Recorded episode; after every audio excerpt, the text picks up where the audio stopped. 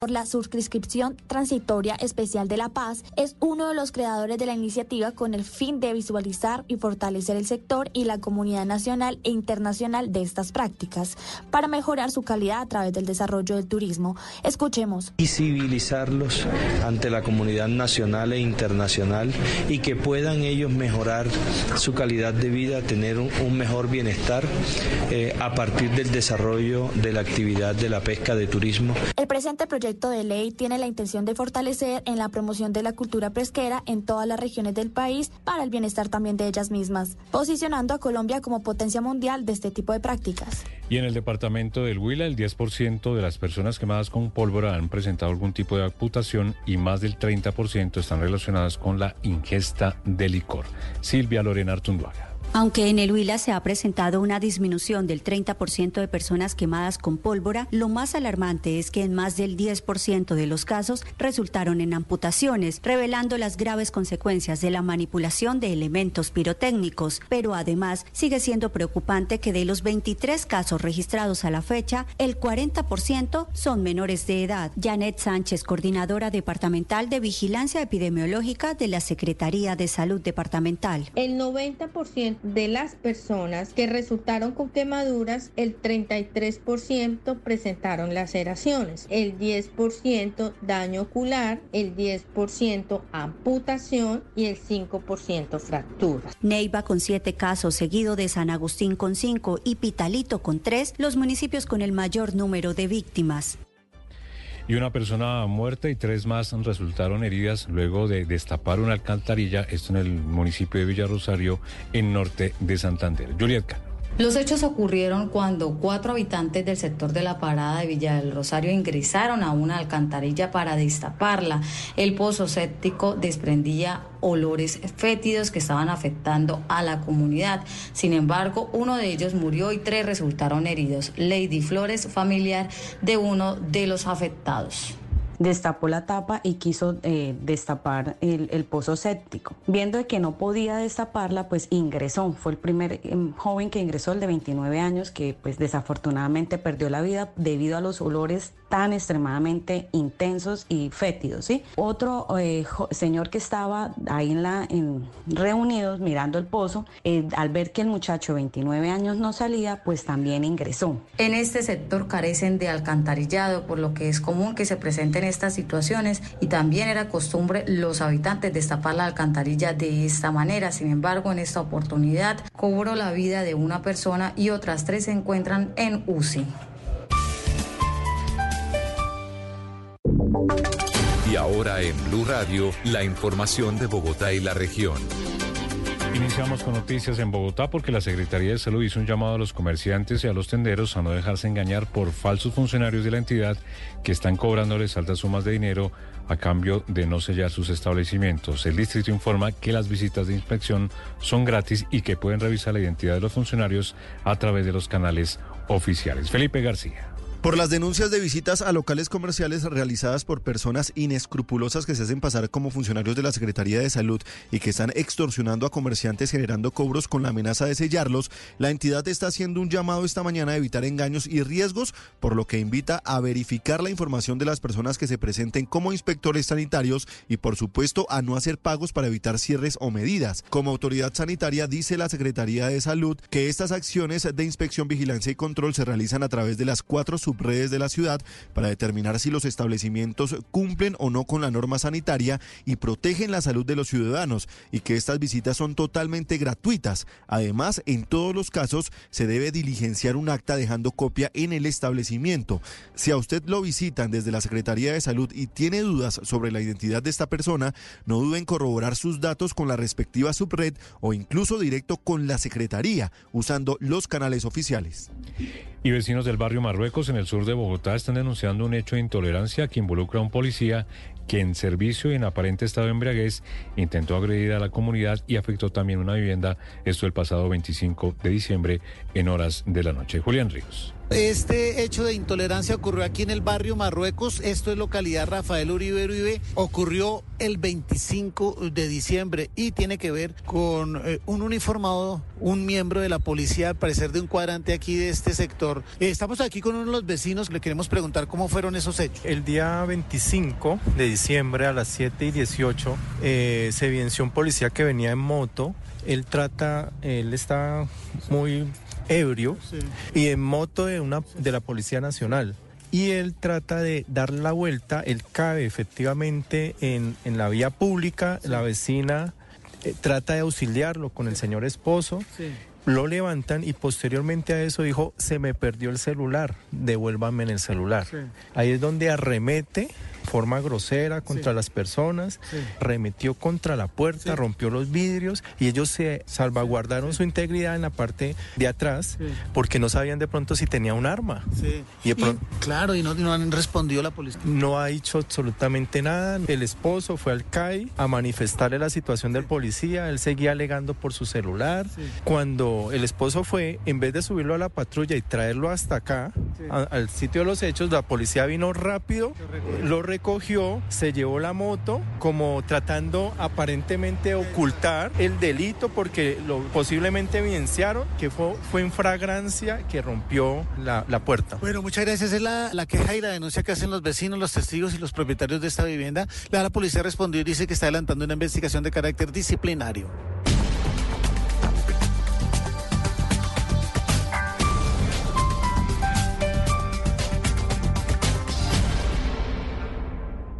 Las victorias y derrotas, la pasión y la afición en juego y los datos de lo último en deportes se lo presenta Mañanas Blue. A las 10.31 de la mañana, en los deportes, Junior de Barranquilla sumó un nuevo refuerzo y es el regreso de Rafa Pérez, ya anunciado como nuevo jugador del Junior de Barranquilla, mientras que Nicolás Giraldo, que venía jugando con el Deportes Tolima, será nuevo refuerzo del Pereira. En Bogotá, entre hoy y mañana, adelantan exámenes médicos Santiago Jordana y Danovis Vanguero para firmar contrato como nuevos jugadores de Millonarios. En Europa, el futuro de Rafa Santoborré sigue en el aire o al menos se presta para especulaciones. Hoy el delantero se sumó al entrenamiento de su club el Verde Bremen, pero no lo completó. Según la cuenta de X del club alemán, Rafa se retiró por un resfriado. Recordemos que el colombiano está allí cedido del Eintracht Frankfurt y están muy a gusto con el artillero. Sin embargo, el interés del Inter de Porto Alegre y una oferta por contratarlo es real. En la agenda del día, hoy juega el Real Madrid a la 1 y 15 de la tarde ante el conjunto del Mallorca. A las 3 y 30 de la tarde, Girona Atlético de Madrid. A las 12, Atalanta ante el Sassuolo. Y en Francia, el Paris Saint-Germain en el trofeo de campeones de Francia ante el Toulouse. Todo en deportes.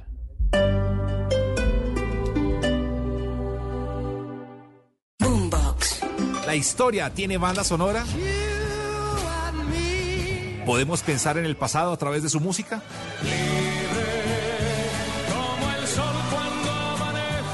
Eso haremos en el especial de Navidad y Año Nuevo de Calamares en su tinta.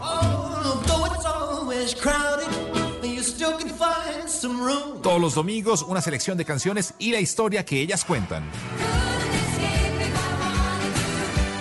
Esto y mucho más durante seis domingos, historia e historias de las canciones en Calamares en su tinta, por Blue Radio y BlueRadio.com.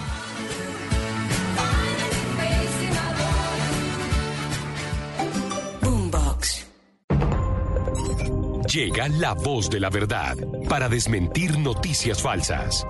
Pregunta para Vera. ¿Es verdad que el cáncer es generado por un hongo y que se puede curar con bicarbonato de sodio, como lo afirma un médico italiano en una publicación que circula en redes sociales? Esta noticia es falsa. El cáncer no lo genera un hongo, es el resultado de mutaciones o anomalías genéticas que generan un crecimiento descontrolado de las células. El supuesto médico de la publicación perdió su licencia en el 2006 y fue condenado a prisión por homicidio culposo y mala praxis. Escucha la radio y conéctate con la verdad. Una iniciativa de Blue Radio en unión con las emisoras que están conectadas con la verdad.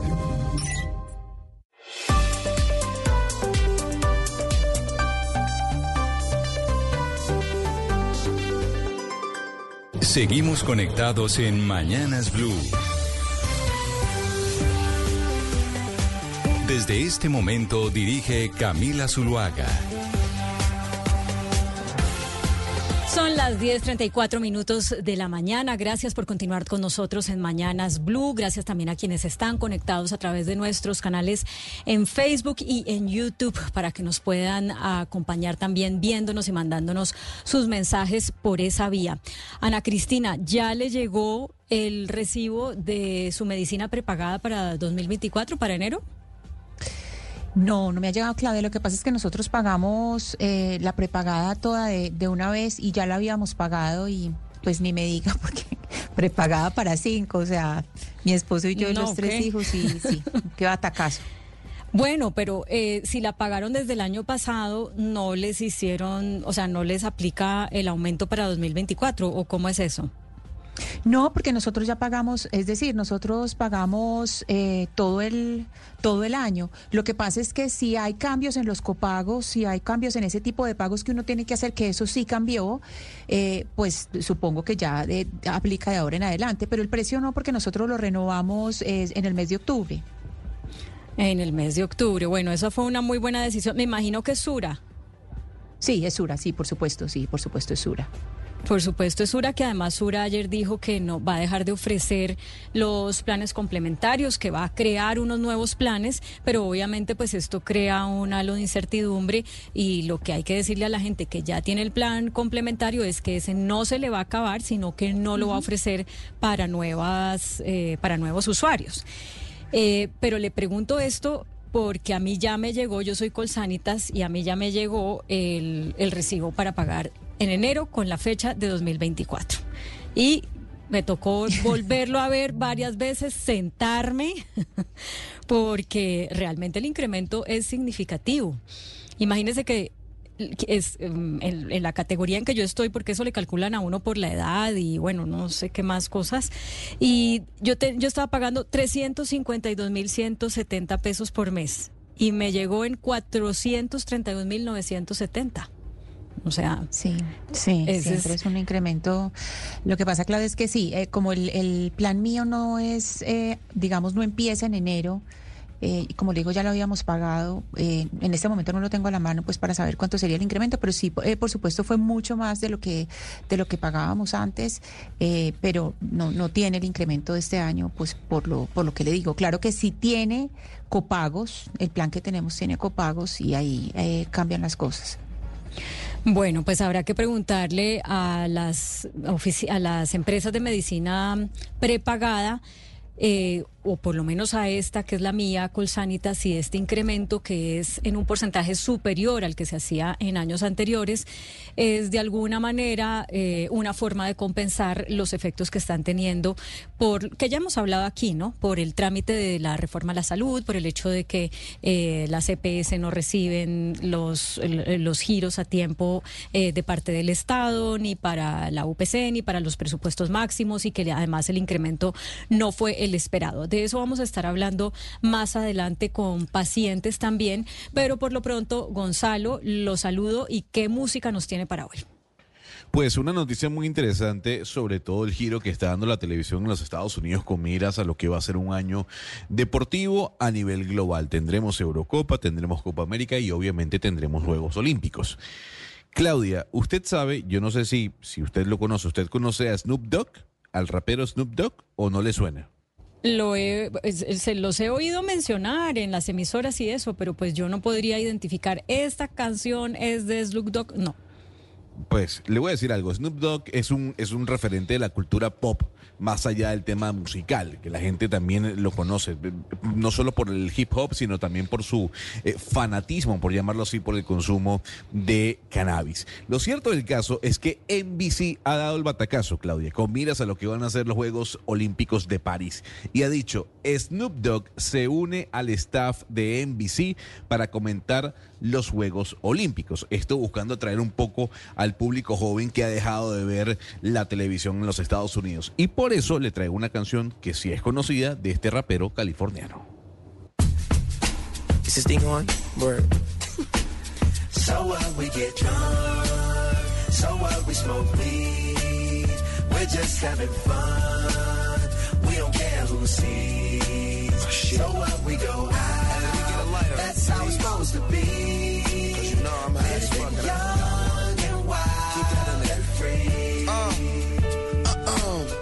keep them rolled up, sagging my pants, not caring what I show. Keep it real with my niggas, keep it playing for these hoes. It look clean, don't it? Washed it the other day, watch how you lean on it. Eat me some 501 jeans on it, roll joints bigger than King Kong's fingers, and smoke them hoes down to they stingers.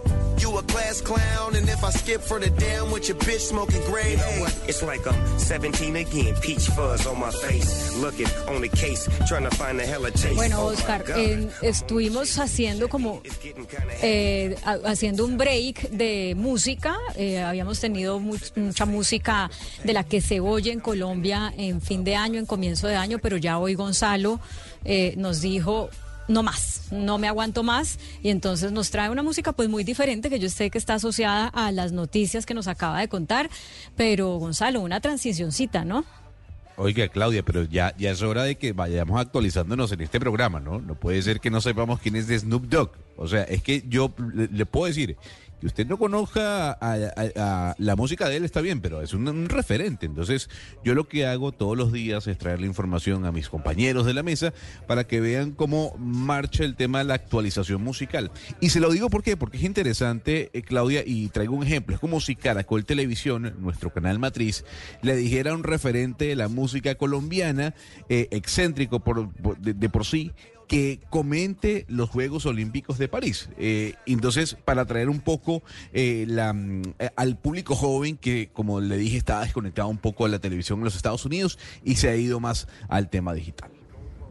Bueno, no, yo se lo agradezco en todo caso porque pues es bueno ir teniendo, eso es pura cultura general, pero yo lo único que pido es una transicioncita porque aquí todavía estamos eh, la mayoría de la gente de vacaciones o no sé si la mayoría, pero buena parte al menos en modo vacaciones y todavía queda Feria de Manizales, estamos en Carnaval de Blancos y Negros, entonces hay otras músicas que se escuchan por acá eh, con motivo de estas, de estas fiestas.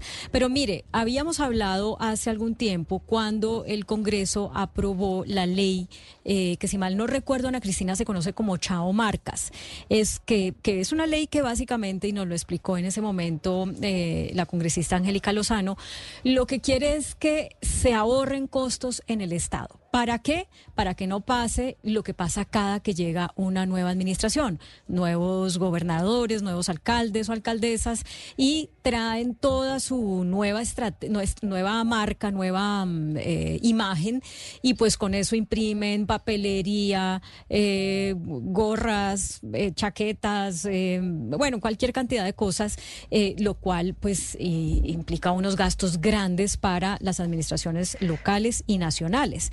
Y, eh, y- era oportuno que ya estuviera aprobada, pues que ya estuviera eh, sancionada por el presidente, porque pues ya llevamos de- tres días de nuevos alcaldes, señora. Pues Claudia, es que eso se había aprobado ya, eh, se había aprobado en las dos cámaras desde noviembre. Ya se supone que el primero de enero debería entrar, debería estar listo y no está listo. Esto no solamente aplica para alcaldías y para gobernaciones, aplica para ministerios, para las fuerzas militares, para la fiscalía. Acuérdese, por ejemplo, eh, las placas que está dejando Barbosa por todos lados. Las plaquitas esas eh, deberían entrar también en esa norma. La Procuraduría para el Congreso. Es decir, es una serie de entidades que esas marcas son muy costosas. Le voy a contar un ejemplo chiquito. Por ejemplo, la gobernación de Antioquia hicieron el traslado del chat colectivo que nos tienen de periodistas y ya no tiene la imagen de, pues, de, de una gobernación, de un, de un gobernador, sino que ya tiene la imagen del escudo de Antioquia. Entonces, la idea de este proyecto es que las eh, administraciones locales lo que adopten es el escudo y que ese escudo sea siempre y no tenemos que cambiar ni chalecos ni, ni todo eso. Lo único que falta es la sanción presidencial, es decir, una firma y en este momento se tiene que hacer, Claudia, porque es donde todos van a empezar a hacer eh, todos estos gastos eh, que son básicamente publicidad pagada con, con el erario público. En todo caso, entiendo que mañana vence el plazo para que el presidente Gustavo Petro eh, sancione la ley. Sancione. Y por eso vamos a preguntarle a la senadora Angélica Lozano, que es la autora de la ley Chao Marcas, eh, cómo va la cosa y si, y si es que ha habido algún inconveniente para que se dé esa sanción. Senadora Angélica Lozano, bienvenida a Mañanas Blue. Feliz año. ¿Cómo le fue de fin de año? Buenos días, feliz año para sus oyentes, para todos los trabajadores y la mesa de Blue. Me fue bien y que todos tengamos salud para la lucha y la vida este año que comienza. Bueno, pues me alegra mucho. La siento un poquito disfónica. Me imagino que la celebración estuvo por todo lo alto, porque es que además usted en su casa también celebraban el fin de un ciclo y que está más, y que me imagino que ya vienen en un periodo más de, de la pareja presente y otros planes, ¿no? Ay, sí, estamos oficialmente en el segundo día de, vacaciones eh, y bueno, llevo así 10 días con la con la gripa y la, la peste. Mañana, les quiero, les quiero explicar, mañana vence el plazo para que el presidente objete, es decir, diga no me gusta o tengo reparos o por tal argumento no la sanción. Mañana.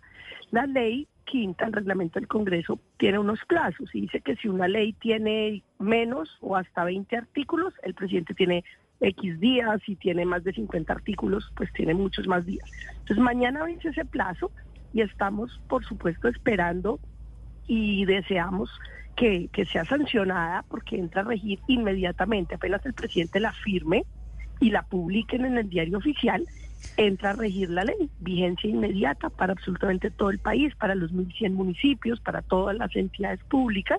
La excepción, eh, recuerdo, son las empresas mixtas o comerciales del Estado, ejemplo, Ecopetrol, EPM, TV, porque las licoreras, porque son empresas que tienen, digamos, otra, otra naturaleza y muchas de ellas están en el mercado o, y necesitan, digamos, renovación y otro tipo de estrategia.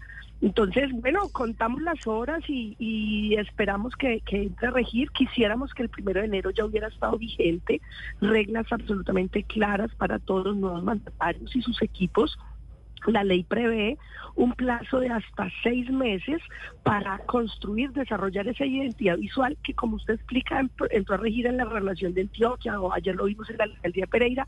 Fácil y sin misterio, el escudo, la bandera, Pereira, eso es todo lo que dice.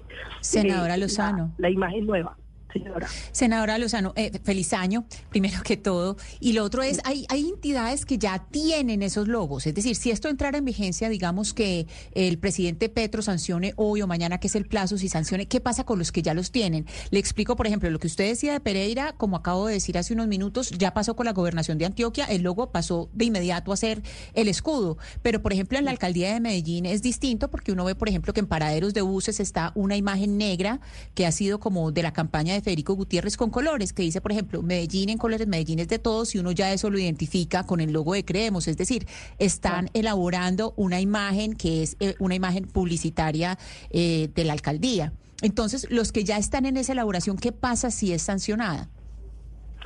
pues que tienen que hacer, asumir y aplicar la ley, es decir, desarrollar una, una identidad visual institucional que recoge los colores, los emblemas, los signos históricos, que tiene neutralidad religiosa y neutralidad electoral, política, ninguna asociación con ningún partido, movimiento o grupo de firmas eh, y tiene pues unos lineamientos muy claros. Esto necesita solo una cosa que se llama voluntad política.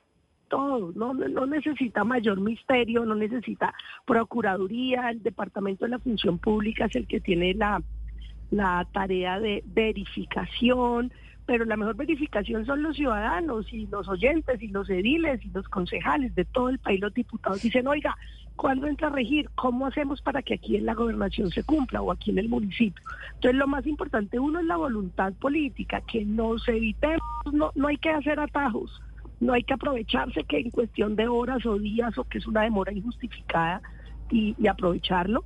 Creemos que hay afinidad, hay conciencia. Algo muy bonito de esta ley es que fue por unanimidad aprobada, no tuvo un solo voto en contra en los cuatro debates. Entonces, lo mejor es los ciudadanos que están empezando a ver los paraderos o cualquier situación en, el, a lo largo y ancho del país es, oiga, cumplamos el escudo, la bandera, los colores oficiales institucionales del municipio, del departamento. En ese sentido, en ese sentido, senadora, que se apuren. Sí, y, pero en ese sentido, eh, senadora, ahí surge una pregunta y es, lo que ya está hecho, digamos, lo que ya está empezado a hacer, ¿eso a dónde pasa? ¿Eso eso eh, se puede rehusar? Uno siempre se pregunta, toda esta cantidad de, chalecos, todas estas cosas que, que, quedan en los carros, porque es que también cambian los carros, cambian eh, pues todo dentro de los edificios, todo eso, todo eso, ¿qué pasa? La ley dice que se debe agotar inventarios, sería un despilfarro y un desperdicio eh, votar los elementos que no se han usado, que están en el, archivo, en el almacén, en el stock. Hay que usarlo hasta agotar inventarios. Esa es la transición que le corresponde, por ejemplo, al gobierno nacional, que es distinto a los gobiernos que empiezan. Le digo un detalle muy logístico, práctico, sobre los gobiernos que están empezando y llevan tres días. Mientras se carga el PAC, que es como se llama a cargar el presupuesto, mientras se adelantan los procedimientos, por ejemplo, de compras, de mandar a hacer, de suministros, estamos a tiempo para que la Casa de Nariño sancione y entre a regir ya mismo. O sea, tenemos una gracia de contados días y horas, incluso una ventana muy pequeña para que no se causen esos gastos de nuevo material alusivo a nuevos gobiernos y que luego venga una disputa jurídica. Entonces, por eso lo primero es la voluntad política de los nuevos mandatarios y el afán que necesitamos le pongan en la casa de Nariño a la sanción de esta ley. y lo que ya existe, agotar inventarios, gastarlo, usarlo. Pero senadora Lozano, le pregunto precisamente por la voluntad política, pero no de alcaldes y de gobernadores, sino del presidente de la República. ¿Por qué cree usted que no ha sido sancionada la ley? ¿Usted durante el trámite de la ley escuchó de parte del presidente Petro alguna observación, algo que a él no le guste de la ley? Pues, ¿Por qué cree usted que todavía la ley no ha sido sancionada cuando efectivamente los, los mandatarios seccionales y regionales comenzaron desde ayer, ya están en posesión y ya comenzaron a ejercer con todo lo que ello implica, uso de papelería y demás? Sí, no, ninguna objeción de ninguna persona, de ningún sector político ni del gobierno. Nadie planteó objeciones, unas buenas proposiciones que incorporamos y mejoramos el texto escuchando las propuestas de varios, pero ninguna objeción. Yo creo que aquí estamos en un tema de, de tramitología, de tramitis, ojalá sea solo eso, tramitis mm, de demora. Eh, una demora en salir del Congreso hacia la Casa de Nariño. La, la, remisión, por decirlo así, son rituales y procedimientos. Lo deben firmar los presidentes de ambas cámaras, el senador Name no lo hizo en varias semanas y luego cuando hubo la, su estatus de vacaciones, la presidenta encargada María José Pizarra logramos que lo firmara, me parece que el 23 de diciembre. el senador Calle, el representante Calle estaba fuera del país. Conclusión, se demoró saliendo del Congreso en llegar a la Casa de Nariño. También quiero ser justa en eso y ponerlo sobre, sobre la mesa. Una demora innecesaria de, un par de semanas en, en, salir del Congreso. Pero ya está en la Casa de Nariño y pues es cuestión de una firma, no tiene absolutamente ningún misterio adicional y podríamos lograr una buena apropiación e implementación de la ley y que en cada municipio se rescate el color de su bandera, el escudo, lo de su historia, lo de su cultura y no pues lo del color del partido de turno y demás. Claro, y también, senadora, la práctica. Senadora, y también uno se pregunta, pues, ¿por qué razón se retrasaría que el presidente presente sus objeciones y posteriormente sancione? Si finalmente, como usted ya lo explicó, todo el material que esté impreso, pues todo eso se puede seguir eh, eh, usando hasta agotar existencias. Es decir, que sí, que el impacto de esta ley sobre la, el uso de la imagen de Colombia, eh, potencia mundial de la vida, pues sería mínimo o, nulo o usted lo ve de otra manera? ¿Ve que el gobierno tenga que tomar algunas medidas, incurrir en algunos gastos, dejar de usar la imagen que ya, que ya tiene? En la práctica, el actual es el último gobierno nacional con marca propia. Es el último que tuvo el eslogan, la apropiación de la potencia mundial de la vida y con una iconografía y demás. Es el último. Eh, a partir de la vigencia de la ley, para lo nacional se da una transición y es agotar existencias y desarrollar, implementar, construir el manual de identidad gráfica, identidad visual, eh, que regirá desde este gobierno nacional y los sucesivos, los próximos. Entonces, esto está en transición, por lo que el gobierno está llegando a la mitad, en contraste con los nacientes de tres días. Por eso es clave que se pueda sancionar y hagamos pedagogía, control y sobre todo una cosa creativa y bonita y sana. Muy emocionante ver lo de Pereira, saber ahora lo que cuentas de Antioquia, que en muchos municipios muchos alcaldes están llamando, preguntando cómo se hace. El de Quibdó me preguntó, el alcalde de Quibdó antes de posesionarse. Pero, La gente quiere cumplir, quiere saber cómo. Pero senadora, permítame, le pongo un tema concreto. Digamos, usted dice que la ley dice que hasta agotar existencias. Imagínese usted al, al, al alcalde de Medellín, al doctor Fico Gutiérrez, utilizando la papelería del alcalde eh, que se fue, del doctor Quintero. Es decir, eh, pues sí, hasta agotar existencias, pero hay una situación política que se vuelve inmanejable. Es decir, no tiene sentido que un, alcalde opositor termine utilizando la papelería y haciéndole difusión publicitaria a su antecesor que era contrario a sus ideas. O sea, ¿cómo se, cómo se maneja eso? ¿Sabe cómo se maneja? Con seguridad el doctor Fico Gutiérrez en el ejemplo que pone, saca ese manual de identidad gráfica no en seis meses, lo saca en tres días si ya están cambiando los sucones, los paraderos, pues creo que todos conocen el escudo de Medellín y la bandera de Medellín. Medellín, gobierno de Medellín, alcaldía de Medellín. ¿Qué se le puede poner? Instituto de Deportes, Instituto de Vivienda y ya, de Medellín, sin logo, sin frases, sin eslogan, sin logo distinto, es decir, eh, político. Entonces creo que la mejor forma de cumplir es acatándola y para eso es crucial que el gobierno nacional marque la parada y sancione, publique la ley sancionada y con todo, nadie quiere usar el material anterior, entonces van a hacer rápido el hacer la imagen visual institucional, no tiene misterio. Flores de Bogotá, por ejemplo, son rojo y amarillo. En Bogotá, ya rige desde hace cuatro años.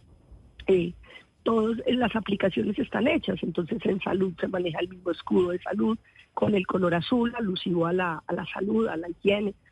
colores institucionales no va a haber cambios. En los municipios donde, donde esto es nuevo y si da por ley, se rescatará el color oficial y el escudo oficial histórico de hace 100 años, de hace 50 años, ese es. Entonces la llamada es al gobierno nacional desde aquí, lo rogamos desde el Congreso y desde todo el país. La gente en los municipios quiere cumplirlo en las asambleas, en los departamentos. Es un gasto innecesario, es un culto a la personalidad y es un esguince. Cada día de demora en sancionar la ley da espacio a un atajo y a una avionada de, ay, yo no sabía esto, no está vigente, lo hicimos, mandamos a hacer 200 mil, pues para varios años, ahí habría que agotarse existencias, entonces por eso esto se soluciona con la vigencia inmediata de la ley y yo confío que pueda darse, ojalá, hoy mismo. Pues senadora Angélica Lozano, le agradecemos mucho eh, todas estas explicaciones que nos ha dado y quedamos muy atentos a saber entonces qué decisión toma el presidente Gustavo Petro sobre esta ley y le deseamos que siga descansando en sus vacaciones y que se mejore. Gracias. Un llamado a, la Casa de Nariño, al ministro del Interior, para que con esta sanción nos ahorramos eh, demoras en la aplicación en cada municipio. Mil gracias para todos. Claudia, la cosa es que eh, esto se puede hacer paulatinamente y le quiero dar el ejemplo de lo que pasó eh, aquí, por ejemplo, con los chats para que los oyentes entiendan mejor. Hay unos chats colectivos de periodistas que nos tienen de gobernación, de alcaldía, etcétera. Por ejemplo, el, el chat de la gobernación de Antioquia a las 12 en punto de la noche del 31 de diciembre, a las 12 quedó el, el, que es el, escudo de Antioquia, que es eh, una mujer eh, indígena, que está, es, es, el escudo de Antioquia con los colores de Antioquia que son blanco y verde. Eh, exactamente lo mismo se podría hacer con la alcaldía de Medellín. Hasta ahora, pues no hay el, material visual que hay de la alcaldía de Medellín, es, es, esencialmente pues en paraderos de buses, que es la imagen de Creemos, de, del, pues, del, partido Creemos, pues que uno ahí mismo lo identifica visualmente porque es un fondo negro con colores y dice pues son mensajes ante todo positivos, pero que uno sabe que hay una marca detrás.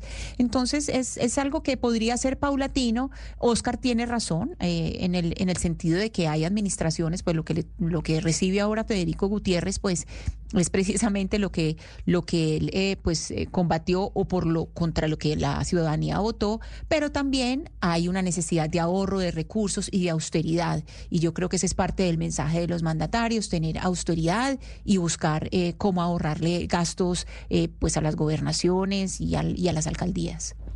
Bueno, en todo caso, mientras el presidente no haga sus objeciones y no sancione, pues la ley no entra en vigencia, ¿o sí?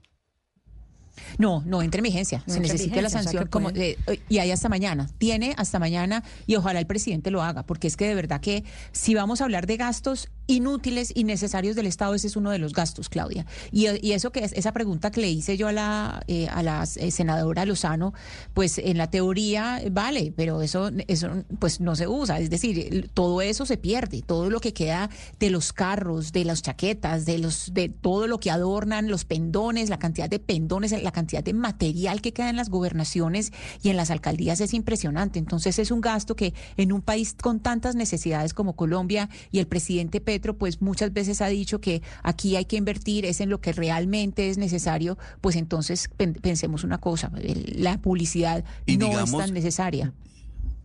Digamos en este caso que de pronto, eh, eh, pues creámosle a la senadora cuando nos dice que, que la demora también se dio en, la, en el Congreso, la firma del presidente del Congreso y del presidente de la Cámara y demás, y no otra cosa.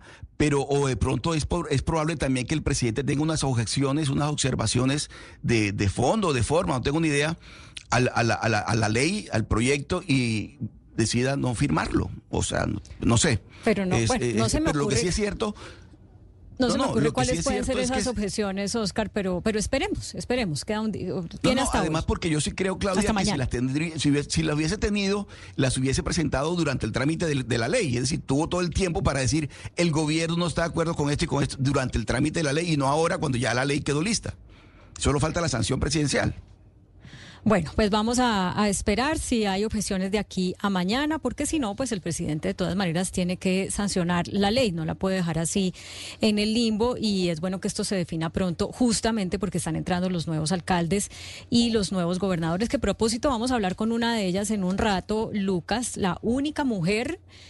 Eh, que va a dirigir una capital de departamento, que es la alcaldesa de Ibagué, es la única capital de departamento en Colombia que Em, en donde las, la ciudadanía eligió a una mujer. En un ratico vamos a hablar con ella y me cuenta más, pero por lo pronto quiero, eh, Lucas, que nos hable, porque aquí tuvimos eh, recién elegido Javier Milei como presidente de Argentina a una persona que era su community manager, ¿cierto? aquí la eh, entrevistamos y entiendo que eran eh, pues era una parejita, pero ahorita estamos viendo que le han limitado las funciones a Iñaki, Iñaki Gutiérrez, que es el joven community manager que manejó las redes de Miley durante la campaña. ¿Él fue al que entrevistamos? Sí, señora, fue él mismo, se acordará usted, tiene unos 21 o 22 años, y apareció un día como un joven libertario y dijo quiero trabajar con Javier Milei, se puso a trabajar, a manejarle la cuenta de TikTok, y a raíz de eso pues empezó a hacer como un fenómeno en redes sociales Javier Milei, gana las elecciones elecciones Javier Milei y él entra a trabajar al gobierno. Hasta ahí todo iba bien, salvo un pequeño desliz que hubo con un video que publicaron del estado en el que había dejado Alberto Fernández la Casa Rosada, que hubo críticas dentro del gobierno porque eso no había sido al parecer del todo aprobado y aún así se publicó, finalmente después bajan el video y toda la polémica, Claudia, se da el 31 de diciembre cuando Iñaki Gutiérrez publica en su cuenta personal ese mensaje que estamos viendo en nuestra cuenta de YouTube y en nuestra cuenta de Facebook, lo publica en su Twitter personal, dice feliz 2024 a todos, lo hace junto a su novia Eugenia Rolón, que estaba manejando las redes no de la Casa Rosada, sino de la vicepresidenta Victoria Villarruel. Hasta ahí todo iba bien, salvo eso que verá usted ahí, el retweet de la Casa Rosada. La Casa Rosada reposteó ese mensaje personal. Ahí lo ve. ¿Y qué, ¿Y qué es lo que dice? es que aquí no alcanza 2024 a, a todos. Esto lo publica el 31 de diciembre en la noche. Y esto pues generó cierto revuelo no solo dentro del gobierno, sino también en la oposición, pues porque este era un mensaje desde la cuenta personal de Iñaki. Lo cierto es que ayer hubo rumores de que lo habían apartado del cargo, de que Iñaki salía del gobierno. Lo que le puedo decir de momento es que no sale del gobierno, pero sí le quitaron el manejo de las cuentas de la Casa Rosada, de las cuentas oficiales del gobierno de Argentina. Solamente va a manejar a partir de ahora la cuenta de TikTok personal de Javier Milei, que fue la que lo llevó al éxito. Pero o sea, lo que él sabe hacer, que fue además lo que nos explicó acá, que cómo era que él le planeaba los videos y que, que le iba muy bien porque mi ley era muy espontáneo, eh, en fin, sí, es que zapatero a tus zapatos. Exacto, entonces de momento no sale del cargo porque ayer habían dicho que salía del gobierno, pero dicen que no, que Milei efectivamente lo aprecia mucho, que reconoce lo que hizo en campaña. Entonces, de momento, no va a manejar más la cuenta de Casa Rosada, que es la que estamos viendo y de la que se reposteó el mensaje, y va a manejar solamente la cuenta del presidente Javier Milei en TikTok. En TikTok. Pero es cierto que él cuando hablamos con él nos dijo que él no tenía como un sueldo y un cargo propiamente. Es, en ese momento nos dijo eso, lo que pasa es que mi ley no se había posesionado, creo que nosotros hablamos el 2 o el 3 de diciembre, se posesiona, él asume, si no estoy mal, como subsecretario de redes sociales, algo así, pero lo que dijo es, como voy a trabajar en el gobierno y tengo que aceptar el, el cargo y pues por supuesto tiene un sueldo, lo que yo voy a hacer es donar mi sueldo que era lo mismo que hacía Javier Milei cuando estaba siendo eh, diputado. Entonces, lo que hace es, sí tengo que aceptarlo, pero voy a donar mi sueldo. Pero finalmente sí había entrado a trabajar al gobierno y estaba, si no estoy mal, como subsecretario de redes sociales. Bueno, así están las cosas, eh, dándonos una pasadita por Argentina y el que se va a dar una pasadita, pero por Colombia y no tan pasadita nada más, sino un poco más es peso pluma, ¿no, Gonzalo?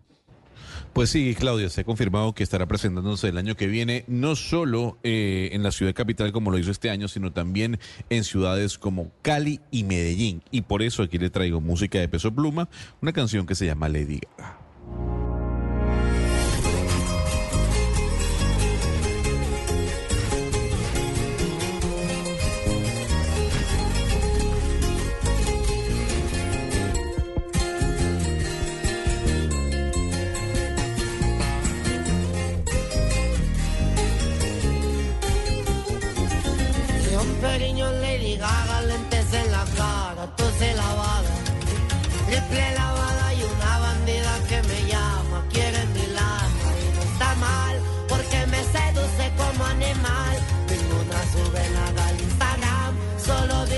Solo disfrutan.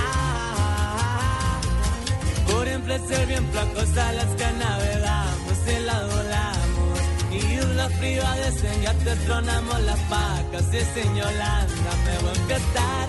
Polvito rosa, plumeta de wax.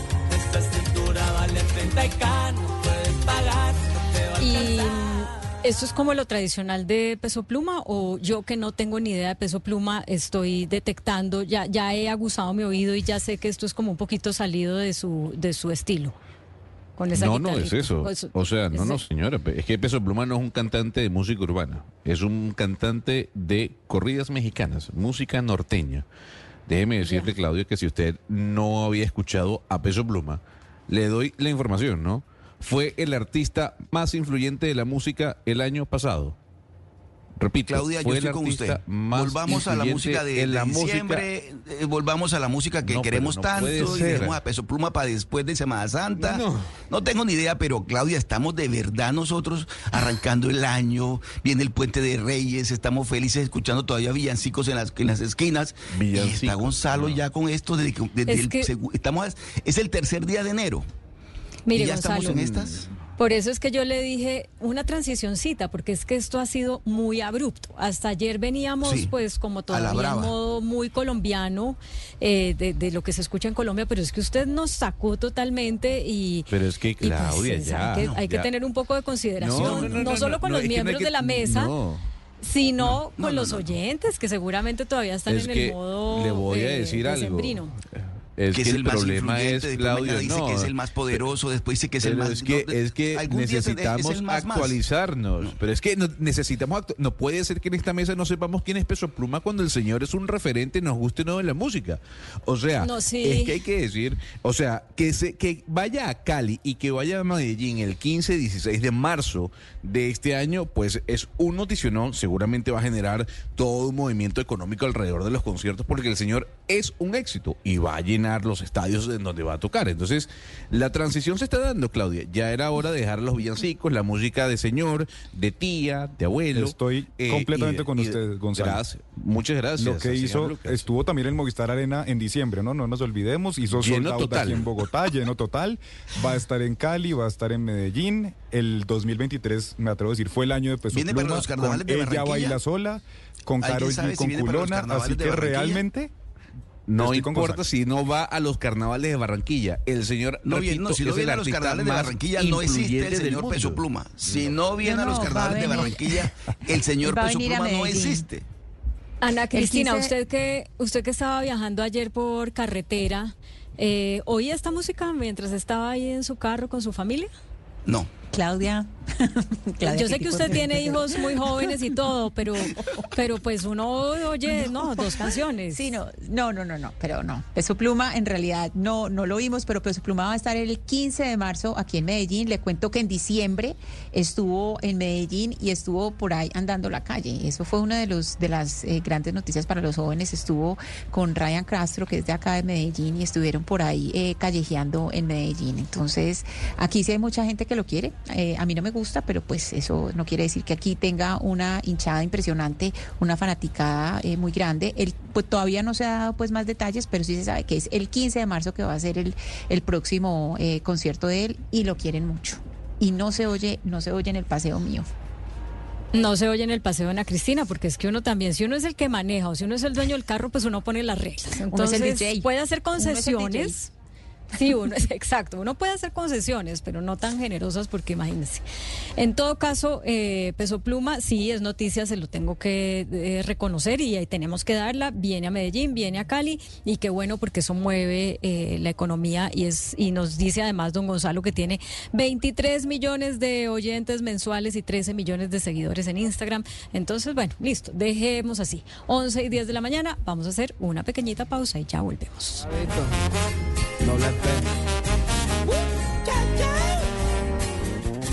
Fin de 2023, comienzo 2024. Blue Radio presenta en las tardes un especial musical con clásicos, éxitos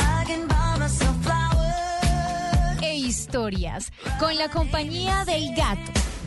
La hora del gato. En esta temporada de vacaciones de 4 a 7 pm.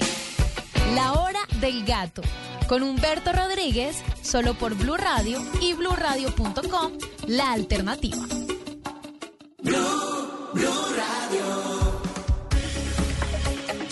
Bueno, Ana Cristina, ya conocimos los miembros de la nueva junta directiva de EPM pues hay ahí un abanico de expertos realmente muy importante. Eso sí, hay quienes ya están diciendo solo dos mujeres para semejante eh, junta, pero, pero que hay gente, pesos pesados, eh, pues hay que decirlo, empezando por el expresidente de Ecopetrol, Felipe Bayón.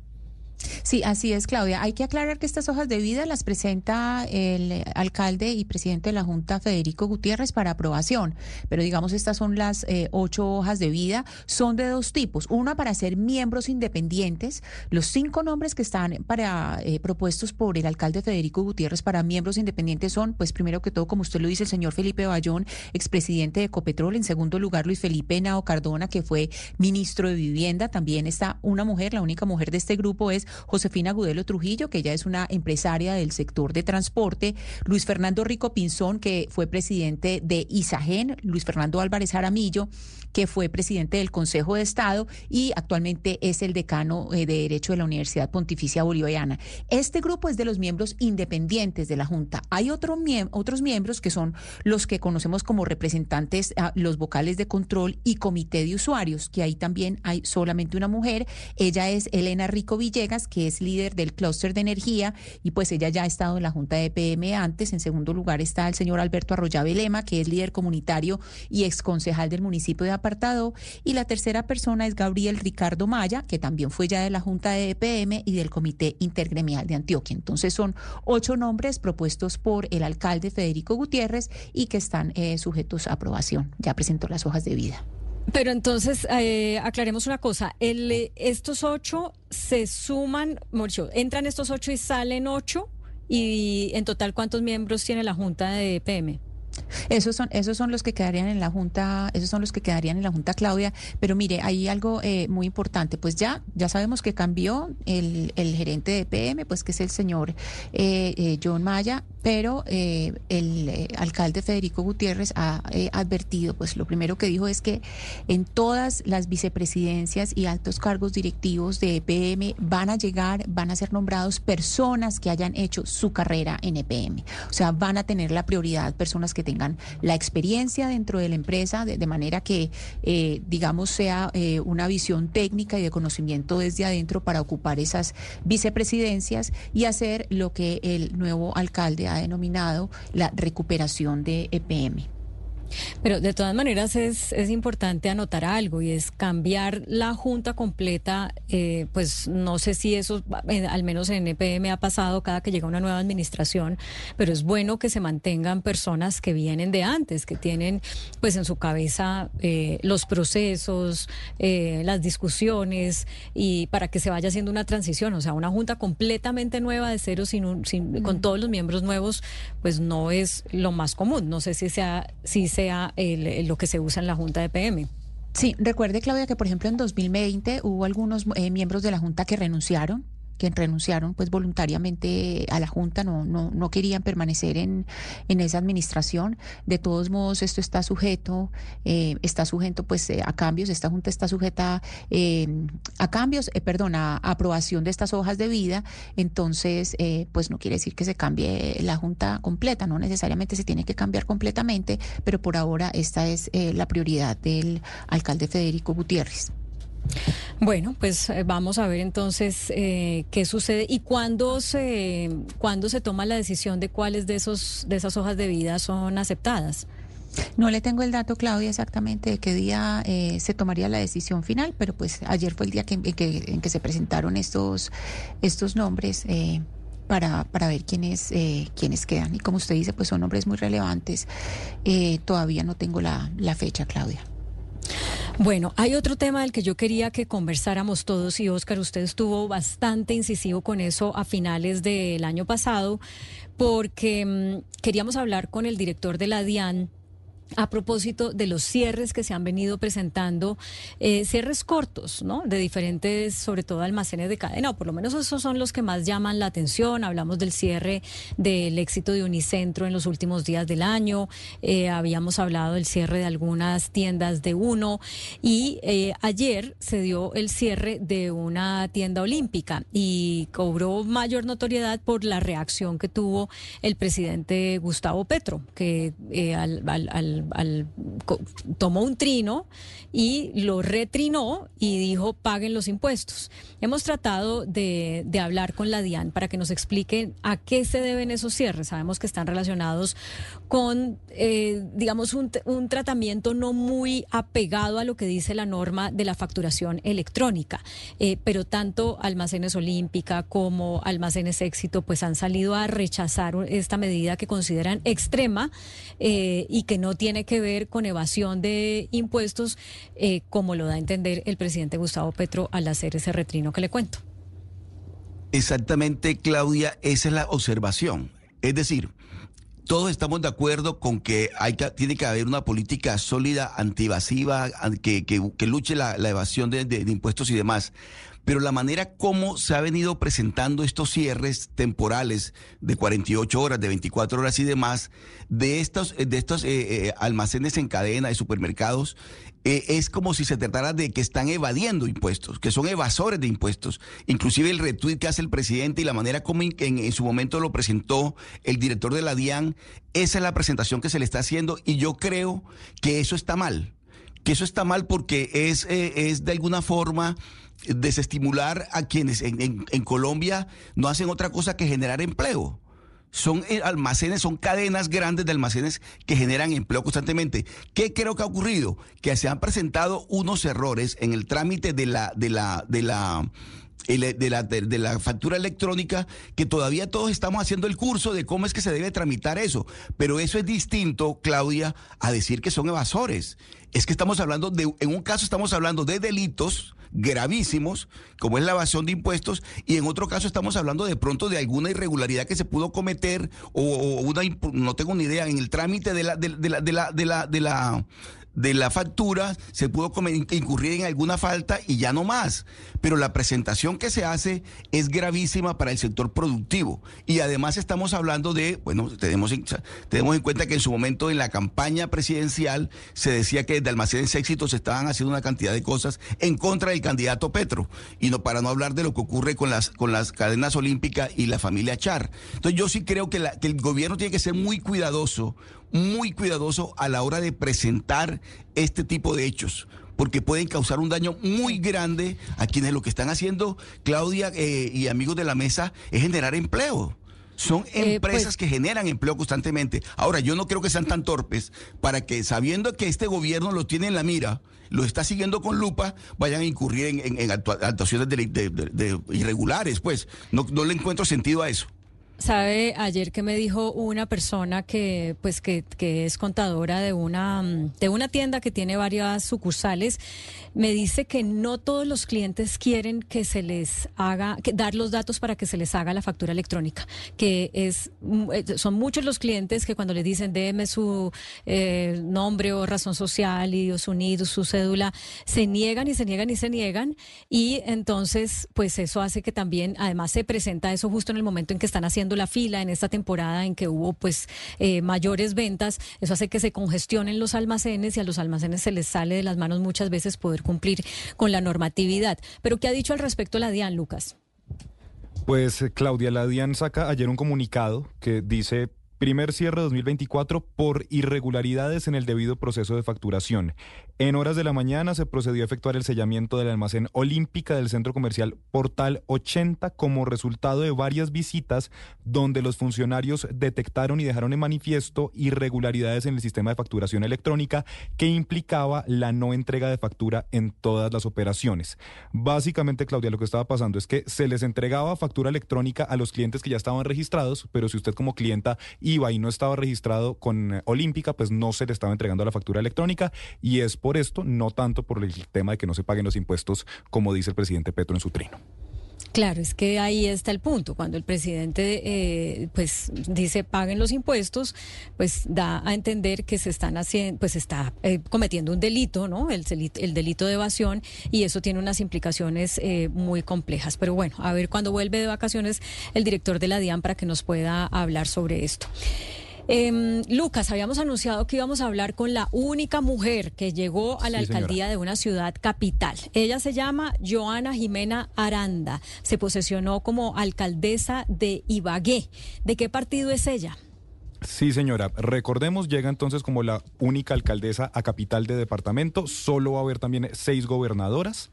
Y bueno, eh, Claudia, le cuento un poco de Joana Jimena. Tiene 46 años, nació en Ibagué, estudió bacteriología en la Universidad Católica de Manizales y su primer paso a la política fue en la Secretaría de Salud de Ibagué, donde estuvo en la alcaldía de Andrés Fabián Hurtado entre el 2020 y el 2022.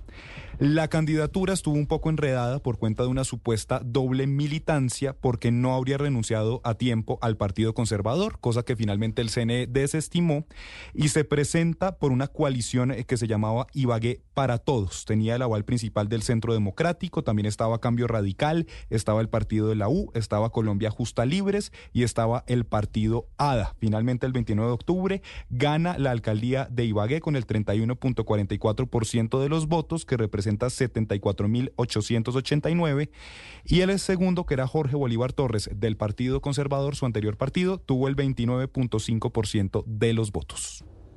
Muchas gracias, Lucas. Alcaldesa de Ibagué, Joana Aranda, bienvenida a Mañanas Blue.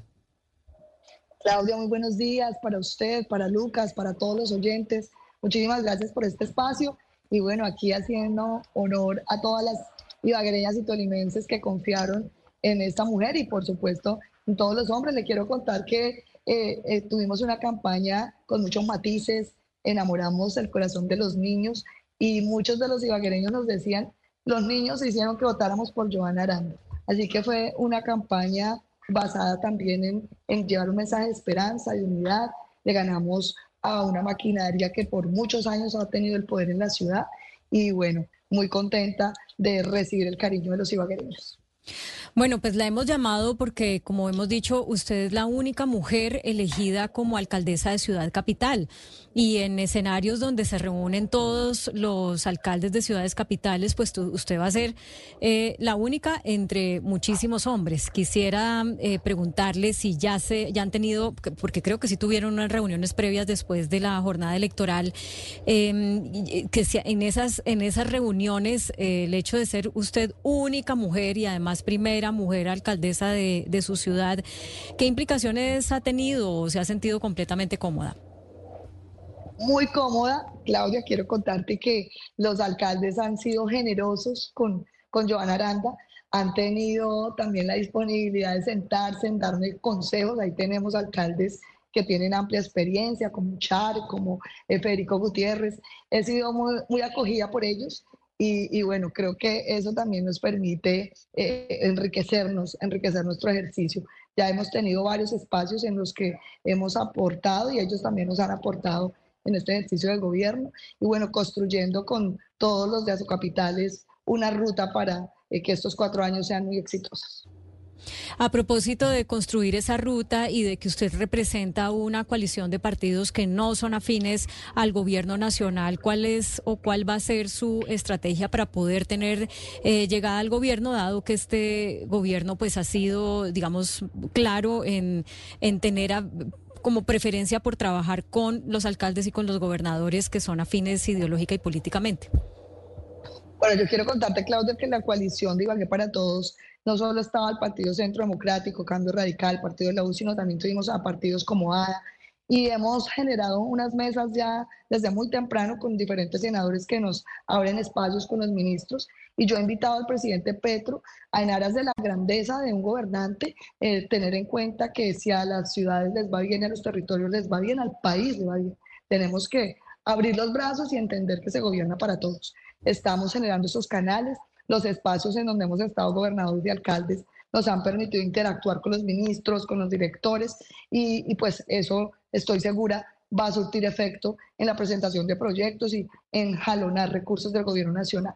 Así que el llamado desde aquí, desde Ibagué, es a que la grandeza del presidente se note en abrir los brazos a todos los candidatos que no estuvimos respaldando su proyecto político.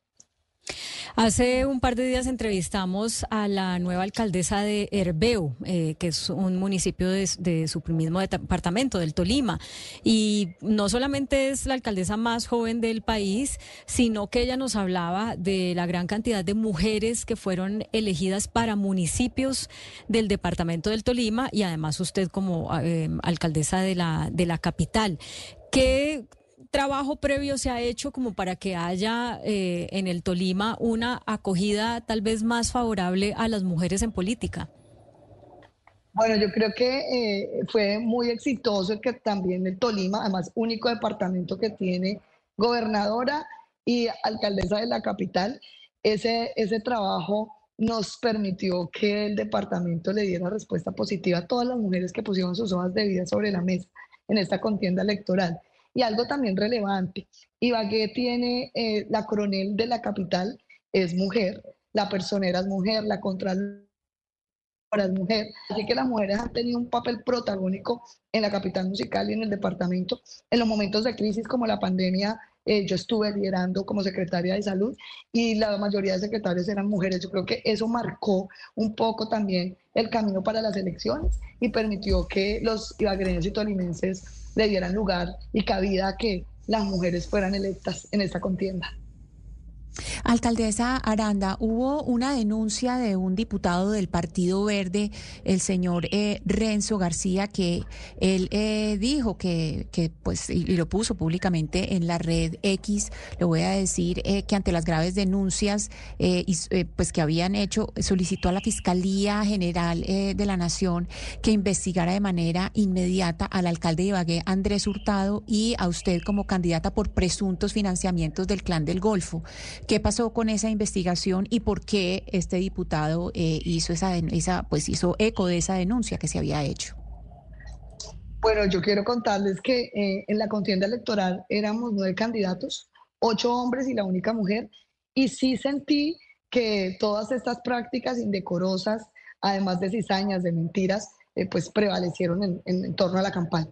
creo que la ciudad entendió que acá hay una mujer que ha demostrado en todo su ejercicio político manos limpias y, bueno, eh, la ciudad nos respondió positivamente a esto. Todos estos son mañas de esas políticas que vienen tradicionalmente generando ese tipo de señalamientos, pero que solo son eh, unos ecos que se generan por parte de esas campañas que utilizan ese tipo de prácticas. Nosotros basados solo en el respeto, en el cariño por la gente y de esa manera fue que conquistamos el corazón de los ibaguereños. Ibagué conoce a Joana Aranda, yo he venido ejerciendo mi ejercicio hace 23 años, fui secretaria de salud de la pandemia, fuimos catalogados como la ciudad capital que mejor manejó la crisis en el país y hemos demostrado a lo largo de todo nuestro ejercicio público transparencia y manos limpias. Eh, eh, alcaldesa, sí, pero entonces usted también tiene una serie, usted ha hecho una serie eh, de denuncias por injuria y calumnia, por ejemplo, al candidato Marco Emilio Incapié del, del Pacto Histórico, que dijo que, que usted había copiado el, programa de gobierno de, Claudia López. Ustedes, usted dice que hay una campaña sucia en su contra. ¿Cuántas personas ha denunciado usted por injuria y calumnia por este tipo de ataques? No, qué ha pasado con esas denuncias? los que, sí, sí. Lo que pasa es que en Ibagué ha prevalecido eso. Todo el mundo señala, todo el mundo injuria, todo el mundo calumnia y bueno, deshonran a, a, cualquiera.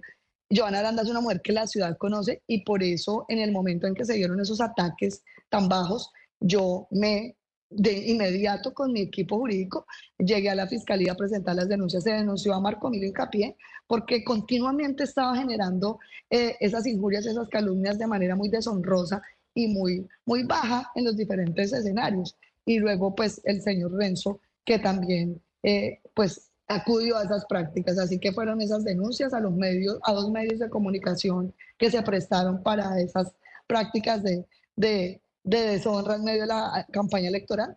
Pero creo que aquí también fue un mensaje, ¿no? un llamado a que el ejercicio público se tiene que hacer con decencia, con respeto, con claridad absoluta eh, y sobre todo con respeto a la gente no es injuriando, no es calumniando, si, si están las injurias las calumnias, las evidencias y que se presenten ante, los, ante la fiscalía y los entes encargados de hacer las respectivas investigaciones. Pero no es levantando la mano para deshonrar a cualquiera. Creo que es una manera también de demostrarle a la ciudad que necesitamos que se respete este ejercicio y sobre todo que se respete a las mujeres. La campaña fue muy difícil, Claudia y, y Ana Cristina. Quiero contarte que creo que eso también generó la solidaridad eh, nos atacaban en los debates de manera muy baja. Yo nunca había hecho política, este es mi primer ejercicio, así que pues ellos pensaban que no iba a tener la capacidad de defenderme y por el contrario aquí se encontraron con una mujer de carácter para defender sus posiciones y defender sus principios. Pues alcaldesa, queríamos eh, conocerla, saludarla, entendiendo que como hemos dicho, pues es la única mujer que va a estar gobernando una ciudad capital. Y por último, pues cuáles son sus planes para la ciudad, sus tres prioridades. Bueno, Iván, tiene grandes retos. El primero de ellos es la seguridad de la ciudad, movilidad. Tenemos retos enormes en movilidad, en infraestructura y por supuesto en empleo y en emprendimiento. Queremos que Ibagué se convierta en la segunda casa de los colombianos, una ciudad ubicada en el corazón de este país, donde tenemos grandes ventajas comparativas, un clima maravilloso y mucha riqueza en su suelo, en su zona rural. Así que una Ibagué destino, una Ibagué destino cultura, destino deporte y destino eventos musicales. Ibagué capital musical, se nos va a notar que ese apellido está en las venas de cada uno de los ciudadanos. Bueno, una apuesta fuerte por el turismo. Muchas gracias, es Joana Aranda, la alcaldesa de Ibagué. 11.31, ya regresamos. Llega la voz de la verdad para desmentir noticias falsas. Pregunta para Vera.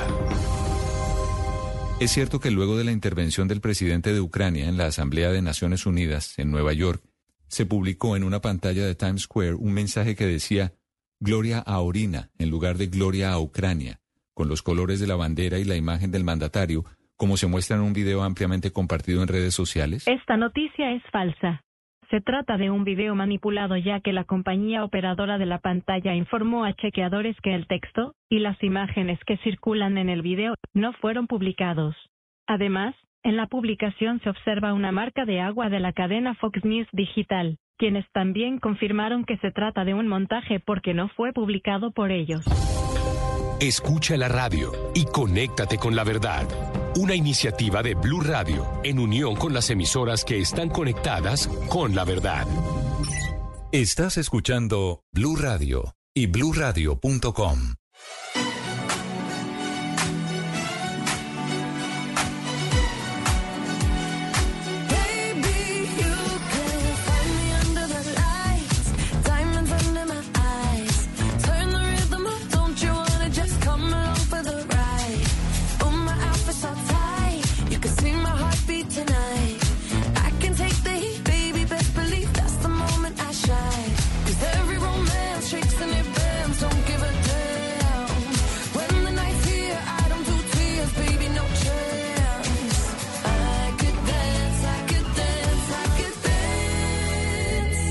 on the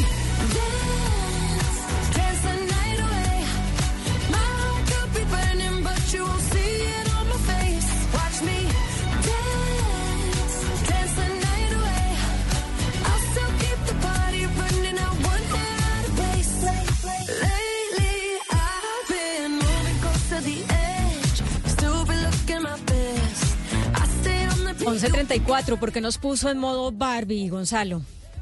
Bueno, Claudia, porque hay que hablar de los Globos de Oro. Usted sabe que empieza la temporada de premios, eh, los Globos de Oro, los semi que fueron pospuestos por los em, por las protestas, o en este caso la huelga de em, actores, eh, de escritores. Así que tendremos un primer eh, como un comienzo de año bien movido en cuanto a lo que significan los premios para las series y películas más em, taquilleras dirían algunos o más comerciales dirían otros o tal vez las que más le gustaron a la academia. Este domingo es el eh, son los Globos de Oro, Claudia. ¿Usted tiene HBO Max o tampoco utiliza algún tipo de plataforma? No, yo Solamente sí para tengo. saber. Lo que pasa es que, yo, acuérdese que yo he dicho acá que yo soy mala televidente, excepto por noticias. Eh, Entonces, sí, pero no, si me empieza a hacer O esas sea, preguntas me corcha, pero, pero siga, usted siga. no tiene Netflix, usted no tiene Sí Apple, tengo, usted sí no tengo tiene Net- HBO. Ah, muy bien. Sí tengo Netflix y sí tengo Apple. HBO no. Bueno, como no tiene HBO, le voy comentando, si usted está interesada, eh, es que el domingo se van a poder ver en vivo los premios Globos de Oro en HBO Max, para quienes tienen este servicio de suscripción de televisión eh, por streaming, pero también para quienes no lo tienen y tienen cable todavía en sus televisores, la señal de TNT va a estar transmitiendo dicha ceremonia que tiene como gran protagonista a Barbie. Eh, una película, Claudia, que en lo particular, una opinión muy personal, creo que no es una película para que tenga nueve nominaciones como las tuvo en los Globos de Oro. Es la segunda película más nominada en la historia de dicho premio, al igual que por el otro lado, si vamos a hablar de series, Succession de HBO eh, es la serie más nominada dentro de los Globos de Oro. Entonces, le traigo a Dua Lipa, que forma parte de la banda sonora de Barbie, uno, porque es la película más nominada para los Globos de Oro, que repito, serán este domingo 7 de enero y que usted podrá ver en TNT y a través de la plataforma HBO Max. Y después vienen eh, las nominaciones a los Oscar, ¿no? Que muchas veces Sí, coinciden señora. los Globos de Oro y los Oscar. Son el 23 de enero. Ya hay unos prenominados y luego 8 de enero es puro cine y le dan uno tiempito, unas semanas para que vea todas las películas que no vio para, para ya la gran noche de los Oscar. Bueno, es que, es que hay varias cintas que, que usted puede ver ya que seguramente van a estar nominadas al premio Oscar. A ver, eh, le doy un, un datico, eh, Claudia. El, Oscar va a ser el 10 de marzo. Es el, el premio que cierra. Eh, el 10 de marzo del 2024 ya se sabe que Jimmy Kimmel es quien va a dirigir la ceremonia. Será como siempre allí en el Hollywood Street de la ciudad de Los Ángeles. Entonces, ¿usted vio Barbie o no la ha visto? Sí, yo vi Barbie, acuérdese que aquí la comenté y Oppenheimer también porque fueron el mismo día eh, lanzadas, ¿no? Muy bien, señora. Ambas películas ya la podemos ver en plataformas a través de eh, HBO Max para quienes tienen HBO Max.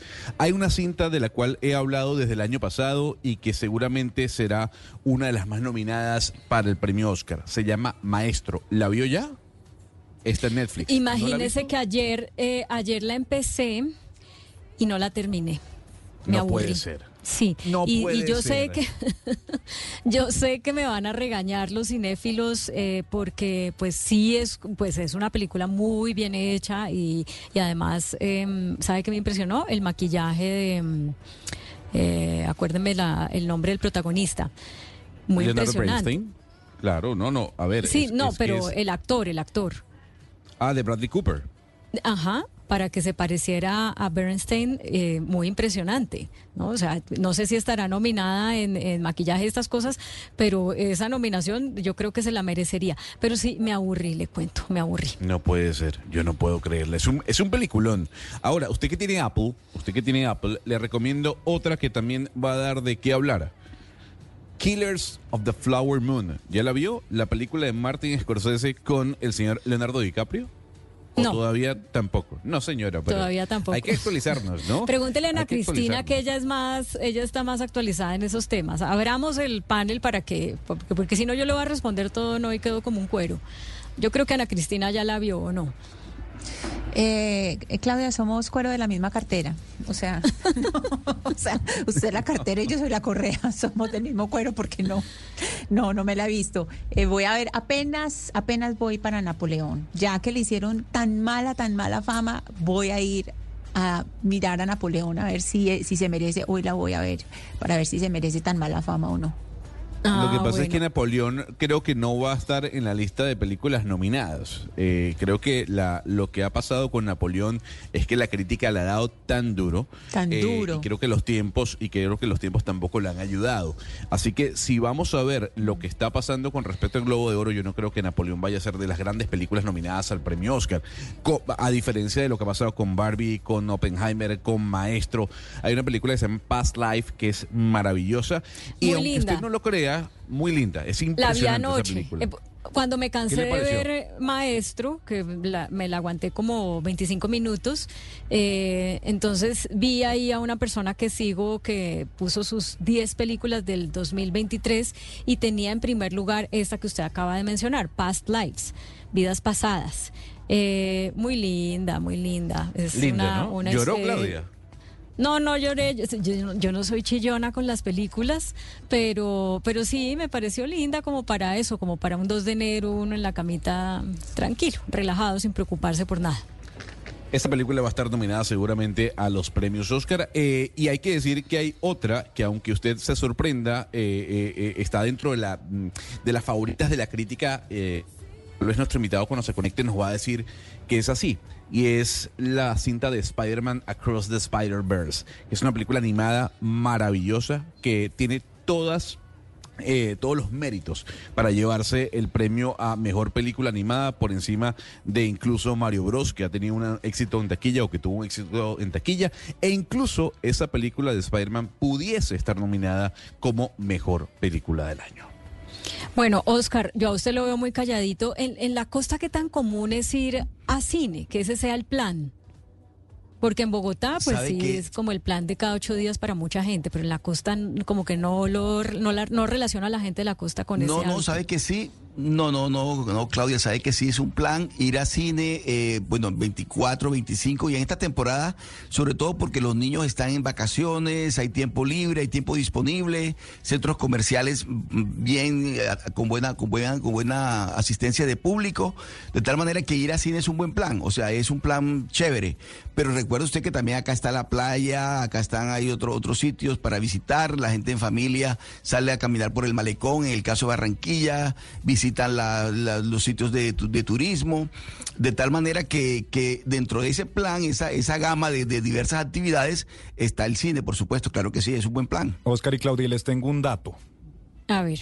Para los que son amantes del cine y a veces de pronto la parte económica es un tema, mejor no vamos porque sale muy caro, les tengo dos de hecho. El primero, regresó el matiné a Cine Colombia. Desde este enero, todas las funciones que son antes de las 3 de la tarde en todo el país, en todas las películas y en todos los multiplex de Colombia, en Cine Colombia, están las funciones en general a 6 mil pesos y en preferencial a 8 mil pesos. Y aparte Y eso de está eso, súper bien. los Antes de las martes- tres, ¿no? Sí, señor, antes de las 3 de la tarde. Y los martes y los miércoles, a partir de este año, todas las funciones son a mitad de precio. Entonces ya el Venga, precio no Lucas, puede ser que yo era de matiné, ¿no? Yo era de matiné a las 3, yo estaba allí. O sea, Bueno, yo era pues Pero se puede volver dos regresó. películas seguidas Claro. por, por el mismo precio. buen Oiga, no, pero esa es una muy buena noticia. Oiga, qué chévere. Y qué chévere porque además, eh, ¿se acuerda que dimos una noticia que sería por allá en octubre, septiembre, de que ya se ha- había ido eh, un número de personas a los teatros, al menos los de Cine Colombia, eh, superior al de antes de la pandemia, porque una de las cosas, uno de los negocios que obviamente eh, tuvo que cerrar muy rápido con la pandemia, pues fue el de los, el de los cines. Eh, pero ya la gente el año pasado volvió a cine y tuvimos muy buenas cifras. Y con eso que usted nos dice, Lucas, pues seguramente eh, las cifras van a ser mucho mejores en 2024. Pero mire, hablemos con el que más sabe, el que más sabe de cine en América Latina. Se llama Juan Carlos Arciniegas, es periodista de CNN en español. Lleva más de 20 años con su programa Ojo Crítico y fue por su culpa, eh, Juan Carlos, que ayer intenté ver una película que no me gustó, pero de luego vi una que me fascinó. Entonces, eh, bienvenido a Mañanas Blue. Muy buenos días. Eh, la descripción que haces es muy generosa, pero no es verdad, no es que es el mejor, pero me encanta el cine y sabes que a lo largo de los años que nos hemos conocido, que trabajamos juntos en algún momento, pues tratando de recomendar lo que a mí me gusta, ¿qué fue lo que no te gustó? Dime, ¿qué te, te No, devuelvo es la que plata me la aburrió, me la- a- ya, me vas a regañar, me aburrió maestro, no fui capaz de ¿cómo? seguirla viendo. Pero sí, ¿cómo? ¿por qué? ¿Por qué te aburrió, maestro? no sé, no sé, no me, Tú eres no una me mujer enganchó. melómana, te encanta la música. Sí. Seguro que la viste en el teléfono acostada en tu cama. Esa Acostada en la verla cama, en una pa- sí, acostada en la en cama, el sí. sofá. No, esto hay Toca ir a ver- en toca una ir- sala de cine con el mejor sonido posible, con la mejor pantalla posible, porque es una maravilla, es maestral la película. Para mí, obviamente, la tuve que de número dos, ¿no? En el, en el conteo que hago todos los años de Ojo Crítico, perdón. Sí, pero entonces- eh, pero Es una lástima entonces- que no te haya gustado. Yo, yo quisiera que barrieran muchas cosas, ¿no? En muchos, en Yo- muchos, cuando sean las nominaciones al Oscar que todavía no las conocemos. Voy a hacer el ejercicio de ir a verla en pantalla grande y vuelvo y le cuento, porque sí es evidente que es una gran película, solo que pues por algún motivo me aburrí, pero la que me gustó mucho y se lo estaba comentando a Gonzalo es la que usted puso en número uno, que es Past Lives. Qué película más bella. Ya la, ya la están pasando en Colombia en salas de cine. No, en salas de cine no, está en... La viste en plataforma. En plataforma, sí. Esa, esa, por ejemplo, es una película que, ok, a mí todo me gusta verlo en cine. De hecho, cuando nos envían a los periodistas los links o los enlaces para ver las películas, siempre digo, no la vas a pasar a una sala de cine aquí en Los Ángeles. Y trato siempre de ir past live, digamos que, bueno, te la permitiría ver en una pantalla de televisión grande, obviamente, pero es maravillosa. Yo, yo estaba dudando entre Maestro y Past Life, decir, realmente cuál es mi favorita del año.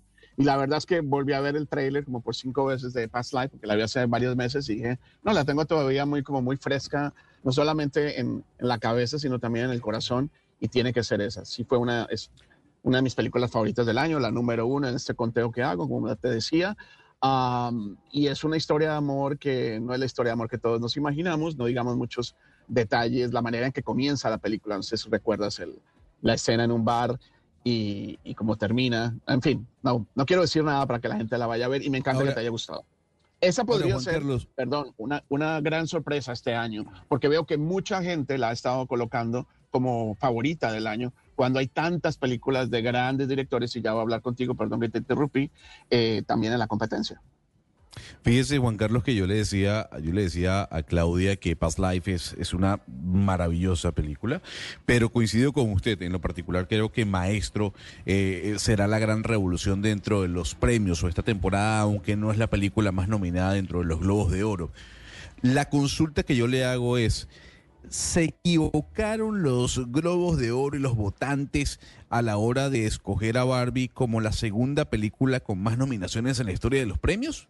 ¿Usted cree que, usted cree que hubo un tema comercial allí? Mira, es que va a pasar lo mismo en el Oscar, yo creo. Va a estar nominada a muchas cosas, eh, nomás en el tema de las canciones, de los temas musicales, tiene tres eh, que son muy fuertes para que lleguen al Oscar. Y hablabas de que sí es la, la película más nominada del Globo de Oro. ¿Se equivocaron? Yo creo que sí. Yo creo que cayeron en, un poco en el hecho de que es la película más taquillera del año, o fue del año pasado, ya estamos 2024.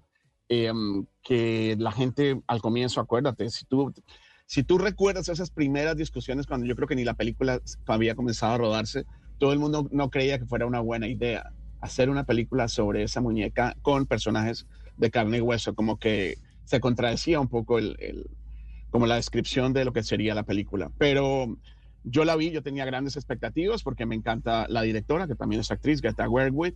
Además, su compañero se acaban de casar también, Noah Baumbach, que es uno de mis directores de cine independiente favoritos por muchísimos años. Entonces me parecía que era una buena dupla, él ayudándole en lo que es la, la escritura del guion y ella dirigiendo. Y pues no, la verdad que la película me decepcionó. Creo que es la película más sobrevalorada del año, definitivamente. Y sí, va a poder estar nominada a muchas cosas, pero esperemos que no gane las principales, porque creo que no lo merece. Juan Carlos, en estas ceremonias de entrega de premios, no solamente Globos de Oro, sino en los Oscar, pues este ha sido un año muy convulsionado eh, por la huelga de guionistas, etcétera. ¿Qué se podría esperar eh, de manifest pues distintas formas de manifestación pública en estas ceremonias? ¿Usted cree que, mm, que es muy posible que haya este tipo de, de manifestaciones o que de pronto haya algún tipo de, de saboteo o, o qué- podemos esperar? No, sabes que yo, yo creo que no. Yo creo que el, eh, Hollywood está, fueron muchos meses cuatro meses creo para los guionistas, tres meses para los actores de huelga, de estar en un cese de actividades que afectó a esta ciudad enormemente, lo, lo, veíamos nosotros que no estamos haciendo películas, bueno, los periodistas obviamente porque ya no se hacían entrevistas, a los actores se les prohibía participar en la promoción de las películas que estuvieran siendo lanzadas en ese momento, muchas películas movieron en el calendario, en fin, pero yo creo que cuando termina la huelga, comienza este año, ya la industria quiere ponerse a trabajar, de hecho ya están produciendo cosas y yo no creo que quieran volver a mirar hacia atrás, el contrato que firmaron tanto el sindicato de actores como el de guionistas vence hasta el 2026. Seguramente comenzará una nueva pelea exigiendo más derechos, pero yo creo que esto no va a ser un tema en, el tem- en, el- en cuanto a las galas Pero- que se lleven a cabo. pero de- seguramente- De pronto uno que otro chiste, pero no creo que haya ningún, momen- ningún momento disruptivo de la misma porque la gente quiere ponerlo eso ya en el pasado. No se quieren acordar Pero por de lo que menos, ocurrió. Pero por lo menos, Juan Carlos, eh, lo que tiene que ver con inteligencia artificial, que eso sí tiene eh, con mucho susto a los actores cuando ya se habla de tener grabadas eh, voces y, e imágenes de grandes actores y lo que se podría hacer con esas voces, por lo menos la inteligencia artificial sí podría ser un tema central en estas ceremonias. Yo creo que va a ser, pero con más de, de broma, realmente. Bueno, preocup- preocupados estamos absolutamente todos, desde los periodistas hasta los abogados y los actores, por supuesto, por el tema de la inteligencia artificial. Y esas negociaciones que hubo para que se pudiera superar eh, esta cese de actividades en la industria, pues tuvieron que arreglar un poco ese tema. No sé qué tanto prometieron y sobre todo tenemos que entender que esto tiene que ser un tema a nivel eh, federal que se legisla, bueno, que se legisle, perdón, que se haga una legislación al respecto, eh, bueno, no solamente en Estados Unidos, en el mundo entero, pero Estados Unidos, por ser una potencia en cuanto a temas de derechos de autor y demás, tiene que hacerlo ya. Y yo creo, como te digo, en el, en el 2026, en el 2026 va a seguir siendo un tema aún más de discusión entre los grandes estudios, los productores y lo que son los actores y los guionistas, por supuesto. Te lo digo, los periodistas también les vamos a, suf- a sufrir muchísimo con eso. Y aquí sí que lo hemos conversado, Juan Carlos. Usted dice, bueno, quieren pasar la página de la huelga eh, y de hecho ya están haciendo producciones y demás. ¿Qué viene para el 2024? ¿Qué, ¿Qué adelantos usted nos puede dar de lo que ya usted conoce de las casas cinematográficas? Pues eh, mira, vi- vienen estas grandes películas de lo- del verano que ya sabemos que están siendo continuación de otras o una precuela. Por ejemplo, a mí me interesa mucho la película Furiosa, que tiene que ver un poco con los antecedentes del personaje de que, que acabo de nombrar, Furiosa, de la serie Mad Max. También vamos a ver la segunda parte de Dune, qué pasó con, con la relación entre los personajes de Zendaya y Timothy Chalamet, que son hoy, hoy por hoy, bueno, dos de las grandes estrellas jóvenes que tiene la industria. Me gustaría saber qué va a pasar entonces con el tema que es preocupante de los superhéroes, que el año pasado, en el 2023, y hago hincapié en eso, porque parece que todavía estamos ahí, um, pues les fue muy mal en general. Tuvieron grandes pérdidas, no fue lo que esperaban, y la gente se pregunta qué está pasando. ¿Se cansó el público de ir a verlas? ¿Serán las historias que siguen reciclándose, que no hay nada nuevo? ¿Será que la calidad también bajó por las ganas también de, de recibir más dinero, pero a menos costos? En fin, eso es una pregunta que me, me hago y digo, si van a empezar otra vez a hacer estas películas que llenan el calendario con muchos años de anticipación, ya sabemos que vamos a ver en el 25, en el 26, o realmente se van a tomar un descanso en los estudios. Y creo que Cine Independiente también, en cuanto a, a la huelga que hablaban ustedes, demostró que sigue muy vivo, más que nunca.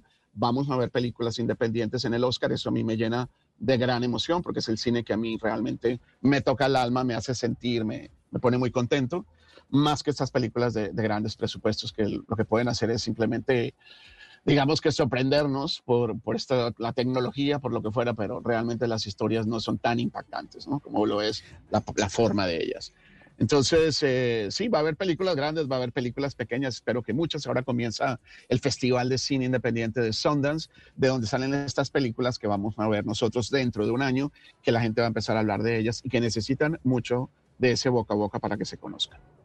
Juan Carlos, usted mencionaba el tema de las de los superhéroes y sin duda alguna la apuesta de Marvel de este año es Deadpool, ¿no? Esa tercera de la tercera entrega de. Deadpool a ver si se recupera de la catástrofe que vivió el año pasado en cuanto a taquilla, lo mismo ha pasado con DC y la última cinta de Aquaman. Usted reside en tal vez el estado más woke de los Estados Unidos. Y yo quiero preguntarle si esa esa ese cambio ese, es, esa inclusión, algunos que catalogan de forzada en las películas de Disney, de Marvel, de superhéroes, es lo que ha hecho que de alguna otra forma la gente rechace ir al cine y ver estas cintas?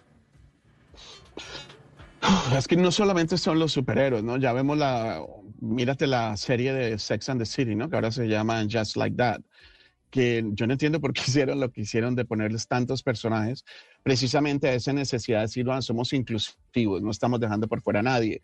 Eh, es el tema de la comedia Friends, ¿no? Que el año pasado estuvimos hablando mucho de eso por la muerte de Matthew Perry, pero que se, se quejaron tanto al final, después de 10 años de que ya había salido del aire, que porque no había una persona de raza negra, porque no había un latino, etcétera. Yo no creo que eso le moleste tanto al público, ¿sabes? Porque sí, yo creo que la, gente se da cuenta y dice, ok, ya entiendo por qué están haciendo esto, porque están abriendo el abanico. Bueno, no importa, darnos un buen personaje. Y no importa de qué color sea su piel ni de cuál sea su orientación sexual. Pero claro, nosotros sí lo vemos y nos damos cuenta que analizamos esto y decimos, bueno, tienen una, una sed de no ser excluidos de ese grupo donde, bueno, se están haciendo las cosas como debe ser. Y yo no estoy diciendo que no se hagan, pero tocar a Sex and the City de esa manera me pareció innecesario. Y de hecho, mucha gente dice, no, es que no era tan buena como la, como la serie de la primera, ¿no? De donde salió esta nueva, este spin-off. Eh, De eso quiero que hablemos, Juan Carlos. ¿Hasta cuándo o cómo ve usted que vaya a evolucionar esto de, de lo políticamente correcto en el cine? Eh, ¿Cree que también hay ya un hartazgo o que eh, vamos a seguir eh, viendo películas donde, co- como comentábamos acá, Gonzalo, que es nuestro experto, entonces la sirenita, pero entonces negra y para poderle dar gusto a públicos y sobre todo a, a movimientos sociales que están tratando de, de, pues obviamente de reivindicar unos derechos que por muchos años no tuvieron. Yo creo que, yo creo que esto va a seguir, definitivamente. Ahora, y sobre todo como está el mundo en este momento, ¿no? Que estamos más divididos que nunca, que hay tanta agresión, que hay tanta guerra, que hay tanto conflicto. Yo creo que esto tiene que seguir también, pero la forma en que deberían hacerlo debe ser diferente para que no se vea, como ustedes dicen, forzado, que sea una cosa natural. A mí me gustó mucho La Sirenita, me encantó la interpretación que hizo la actriz y realmente a mí no me importaba si fuera de, de raza negra o si fuera blanca o latina me tiene sin cuidado. A mí me, parece lo importante es la forma en que se hace y que se escriba el personaje. Entonces, si no se le da tanta importancia a eso, creo que ahí es cuando vamos a, a empezar a avanzar.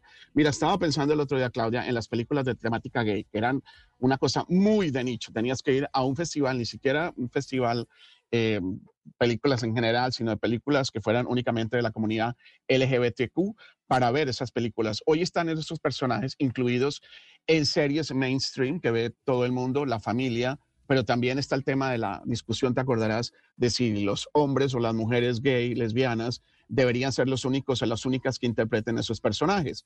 Yo pensaba que no, pero creo que hay, darle, hay que darle también espacio a ellos, porque una persona, una persona trans, por ejemplo, siempre lo he defendido. No es fácil que consigan trabajo en la industria y cuando lo tienen deberían darles esos personajes a ellos por ahora, por lo pronto, mientras vamos creciendo y vamos abriendo un poco también la mente frente a eso. Entonces, yo creo que sí van a seguir los esfuerzos para, para que haya una inclusión, pero ojalá lo hicieran, como digo, de una, una manera orgánica y no forzada. Mm, bueno, muy, muy interesante porque ahí hay un reto eh, pues para la gente que está en la industria. Eh, Juan Carlos, ya para irnos despidiendo, llevamos muchos años haciendo estas conversaciones, ahorita estoy haciendo un flashback hace como 20 años eh, y, y- y- y siempre eh, veníamos diciendo con frecuencia, cada vez es menos la gente que ve eh, la transmisión de los Globos de Oro, cada vez es menos la gente Ujú. que ve eh, la, eh, la transmisión de los Oscar.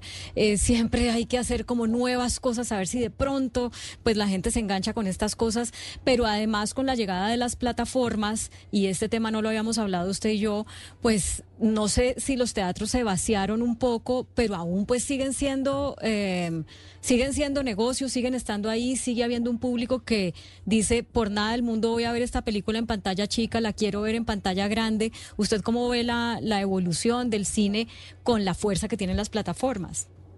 Mira, yo estoy muy sorprendido porque el año 2023 fue un año importante para el cine en Hollywood. Sí, hubo muchas pérdidas por el tema de las huelgas, pero vimos una película como Barbie que sobrepasó la barrera del billón o mil millones de dólares, perdón, y convirtiéndose en la más vista a nivel no solamente Estados Unidos, sino global. Eh, las salas de cine seguían llenas. Este diciembre, yo sé que son vacaciones, yo sé que vivo en una ciudad que es Los Ángeles, donde la gente pues devora muchísimo cine, le gusta el cine, yo les vi todas las salas, no, hay dos películas que no he podido ver porque cuando trato de entrar a comprar una, a una boleta, en ese momento no la voy a conseguir. Entonces yo creo que las salas de cine no han muerto, creo que se decía que los superhéroes eran los que iban realmente a salvar a la industria o mejor a todo el sector de la exhibición y resulta que no, llega una película como Oppenheimer, que es bastante seria, que puede ser un poco downer, un poco eh, triste para el mundo, porque nos hace ver lo que podríamos llegar a ser capaces como sociedad, como civilización. Y se llenan las salas y como te digo, Barbie también, sin ser un superhéroe, aunque pues es parte también de una compañía de muñecas y eso mueve mucho marketing y tuvieron una muy buena campaña precisamente de mercadeo.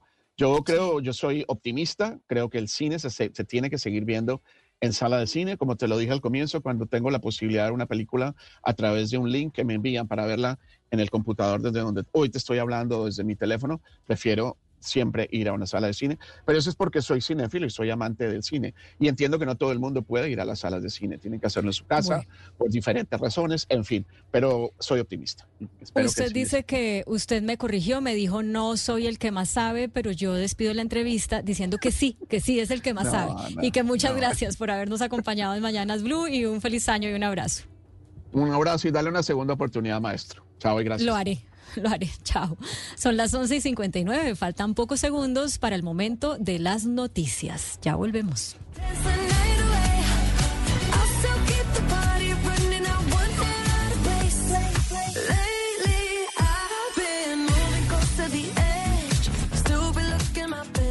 Fin de 2023, comienzo 2024.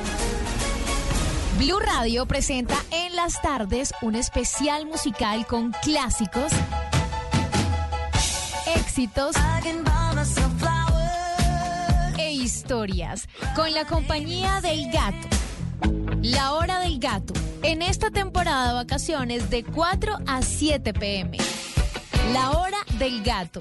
Con Humberto Rodríguez, solo por Blue Radio y bluradio.com, la alternativa.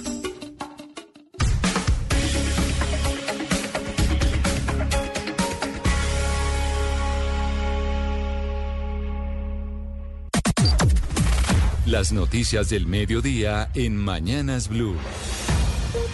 En Colombia a las 12 del día en punto. Muy buenas tardes. Actualizamos las noticias en Blue Radio. Iniciamos con una noticia bien importante. La Cancillería colombiana sigue trabajando con las autoridades mexicanas para lograr el rescate de los cuatro colombianos que cayeron en un secuestro masivo ocurrido en las últimas horas en la frontera con Estados Unidos. La información, Santiago Rincón. Hola, muy buenas tardes. Señala la Cancillería que el Consulado de Colombia en México recibió por parte de las autoridades mexicanas el reporte de un secuestro al que habrían sido objeto 31 migrantes quienes se dirigían por las vías del estado de Tamaulipas hacia la frontera con Estados Unidos y confirma que efectivamente cuatro de los migrantes eran de nacionalidad colombiana, pero que se sigue recabando información para verificar si dentro del listado de migrantes desaparecidos podrían identificarse más con nacionales. El cónsul en Ciudad de México, Andrés Hernández, dijo que podrían ser incluso 10 más. La Cancillería recuerda a la comunidad colombiana los canales de comunicación de emergencias de- del consulado, como el correo cmexico@cancillería.gov.co y el teléfono 52 552 84 53 988 para que allí los familiares de los connacionales desaparecidos en ese país puedan reportarlos y así brindar el apoyo y la atención consular por parte de las autoridades en México. Gracias Santiago y tenga mucho cuidado con varios productos que fueron robados en Bogotá y representan un riesgo para la salud. El INVIMA en las últimas horas emitió una alerta sanitaria y pide a los ciudadanos no consumir o comprar estos artículos. ¿De cuáles se trata Oscar Torres? El INVIMA ya emitió una alerta urgente tras recibir la notificación de la empresa Fayad Murad sobre el robo de diversos productos alimenticios durante la entrega de un pedido a uno de sus clientes. La empresa proporcionó detalles sobre las presentaciones, lotes y cantidades de los productos sustraídos. Entre esos está el arroz blanco árabe, arroz con lenteja, pava ganoush, pan árabe por cinco en presentación institucional, arroz con zanahoria y cúrcuma, arroz con coco, arroz verde con espinaca, ensalada tabulé con quinoa y remolacha asada, ensalada tipo Thai, ensalada de verduras frescas, pastas y salsa de aguacate, así como ensalada de espinaca, pasta y mango. La empresa Fayad Murad busca prevenir el uso inadecuado de estos productos robados, los cuales podrían representar un riesgo para la salud. Y el INVIMA hizo un llamado a las entidades territoriales de salud para llevar a cabo una búsqueda activa y tomar las medidas necesarias respecto a estos productos mencionados. Además, se le pidió a la población abstenerse de comprar estos productos y en caso de detectar su distribución o comercialización, se solicita informar al INVIMA. Y cerca de 28 mil profesionales y pymes quedarán por fuera del régimen simple de tributación este año y no podrán tener acceso a las tarifas especiales de renta. ¿Por qué razón, Marcela Peña?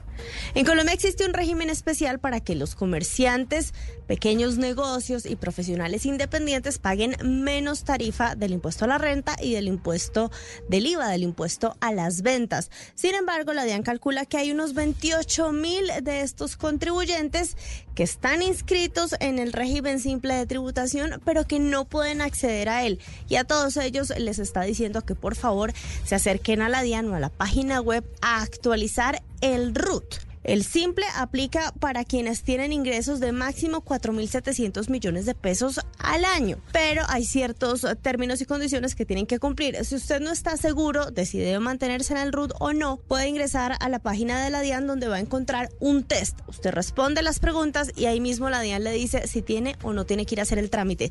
Recuerde que el plazo para hacerlo vence el 31 de enero y que si no lo hace a tiempo se puede ganar una multa.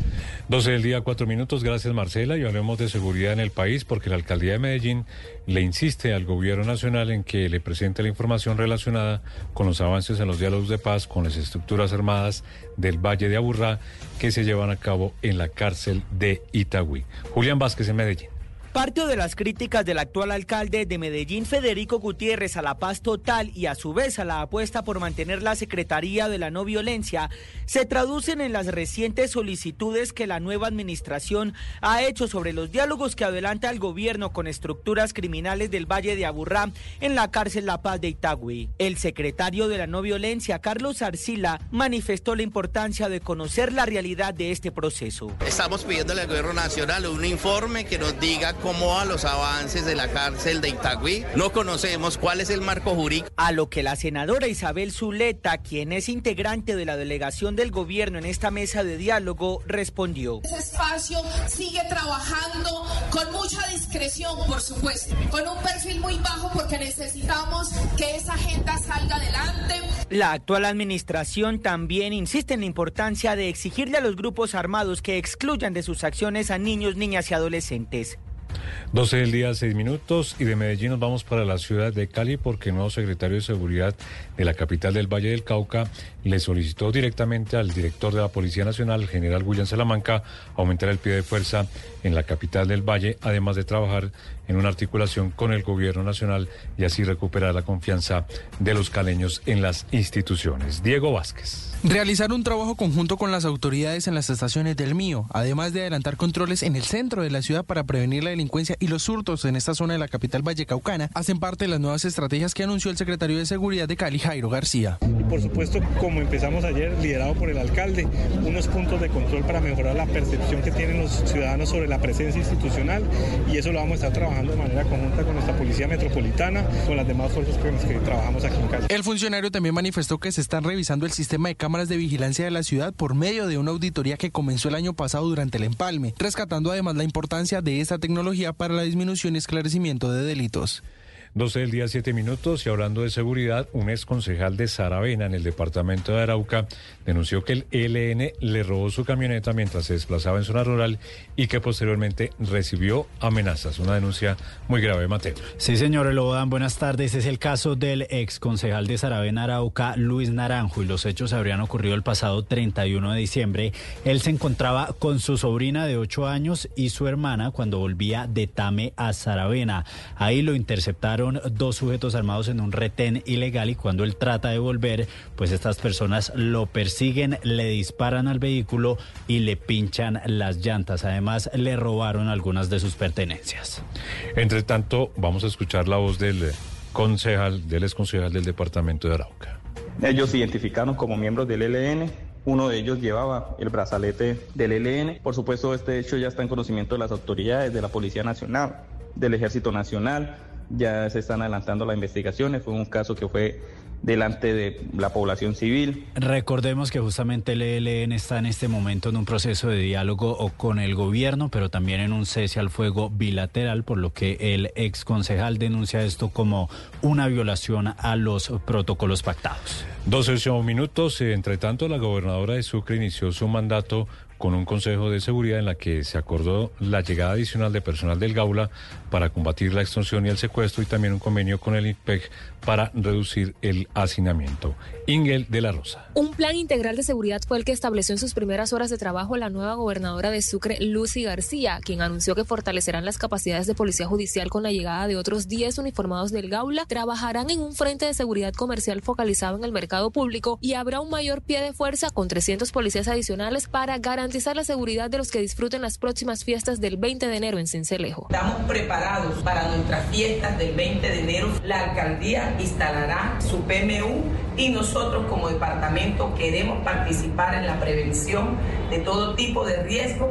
García además anunció que se establecerá un convenio con el IMPEC y la alcaldía de Cincelejo para disminuir el hacinamiento en las estaciones de policía y la URI de la fiscalía, al tiempo que solicitó al ente acusador que envíe al departamento más fiscales contra el crimen organizado. Y un hombre murió tras recibir descarga eléctrica en Soacha, en Cundinamarca. Estaba manipulando un transformador. Felipe García. El cuerpo de un hombre identificado como Darwin Villanova, de 29 años, fue encontrado sin vida dentro de una habitación en una casa de invasión ubicada en el barrio Rincón del Lago de Suacha. La víctima estaba junto a un transformador de energía, al parecer en la vivienda de invasión donde residía. El cuerpo sin vida fue encontrado por vecinos del sector, quienes alertaron a las autoridades y una vez llegaron al sitio, se encontraron el cuerpo de la víctima tendido en el suelo dentro de la habitación, justo al lado del transformador de alta tensión. El hombre al momento del hallazgo tenía una chaqueta azul y jeans negros y de inmediato, según las autoridades, informó lo ocurrido a la SIGIN para que atendiera la investigación correspondiente. Incluso fue necesario acudir al cuerpo de bomberos del municipio para retirar el cuerpo de la víctima. En medio del levantamiento, las autoridades tuvieron contacto con las unidades de la empresa de energía para que se acercaran al lugar de los hechos y lograran apagar el transformador. La hipótesis de la causa de la muerte es que al parecer el hombre manipuló el transformador y fue allí que recibió la descarga de energía eléctrica. Y miles de bumangueses deben alistar el bolsillo porque este año tendrán que pagar el impuesto predial, incluyendo el aumento de la actualización catastral. A muchos sectores no se le hizo este incremento hace cuatro años, esto por demandas judiciales que en su momento congelaron los cobros. Verónica Rincón.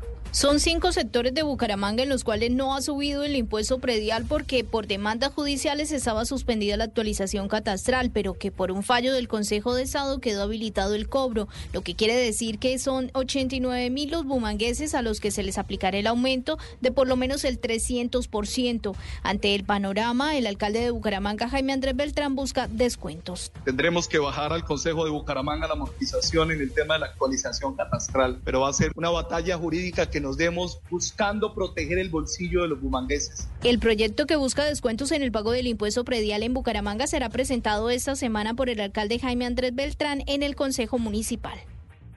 Y continúan los operativos en el centro histórico de la ciudad de Cartagena para contrarrestar el turismo sexual y recuperar, como ha denominado el alcalde de Umec Turbay, el control de esa zona de la ciudad. Ya son cinco establecimientos de comercio que han sido, han sido sellados por parte de las autoridades. Dalida Orozco. Una de las primeras acciones del recién posesionado alcalde de Cartagena, Dumec Turbay, es la puesta en marcha de su plan de seguridad Titán 24, que ha dicho tiene como prioridad combatir el turismo sexual, el tráfico de drogas y reducir la criminalidad en el centro histórico. En medio de estos operativos que se llevan a cabo durante el día y la noche, ya fueron sellados de manera preventiva cinco establecimientos que no cumplían con algún tipo de normativa. Sin embargo, el alcalde aseguró que los ojos están puestos principalmente en donde hay sospechas de algún tipo de explotación sexual o venta de drogas. Pero todo lo que se está haciendo, más allá de que se pueda ver incómodo, es para que la familia cartagenera vuelva al centro histórico, para que el centro histórico esté lleno de niños, de niñas, de jóvenes, en un plan de disfrute y de, y de integración. Los que se incomodan son los que están viendo complicada la acción que venían haciendo sin ningún tipo de control y autoridad. Además de los operativos en la torre del reloj, fue instalada un cerramiento con vallas para controlar la entrada y salida de personas. La noticia internacional. 103 personas murieron y más de 140 resultaron heridas por dos explosiones en el cementerio de la ciudad iraní de Kermán, donde se conmemoraba el cuarto aniversario del asesinato del teniente general Qasem Soleimani, quien fuera uno de los hombres fuertes de la Guardia Revolucionaria iraní y que fue dado de baja en un ataque selectivo estadounidense.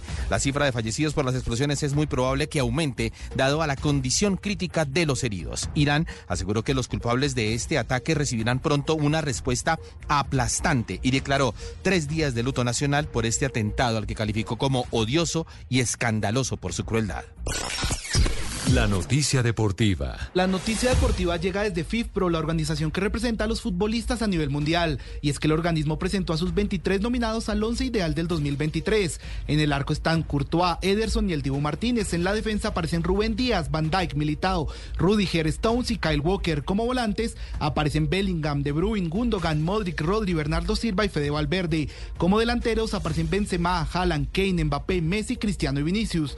El equipo cerrado revelado el 11 de enero es, es importante recordar que son solo los jugadores los que votan en esta distinción. Para esta edición votaron 26 mil futbolistas alrededor del mundo. Las principales tendencias en redes sociales. A esta hora, numeral Juegos Panamericanos es tendencia en la red social X con 45 mil menciones y todo porque a falta de confirmación oficial, Barranquilla perdería la sede de estas justas que se desarrollarán en el 2027. Esto debido al incumplimiento del gobierno nacional en uno de los pagos que debería hacerse a la organización Panam Sports. El Ministerio del Deporte, según se conoció este miércoles, estaba en la obligación de efectuar un primer giro de cerca de 4 millones de dólares para eh, asegurar la sede, pero dicho proceso no no se llevó a cabo. Pese a los esfuerzos del saliente alcalde de Barranquilla, Jaime Pumarejo, en salvar los Juegos, incluso con intensos diálogos con altos dirigentes deportivos, la sede se habría perdido. Por ahora se espera un pronunciamiento por parte del gobierno. Recuerde que esta tendencia y todas las noticias las pueden encontrar en blurradio.com.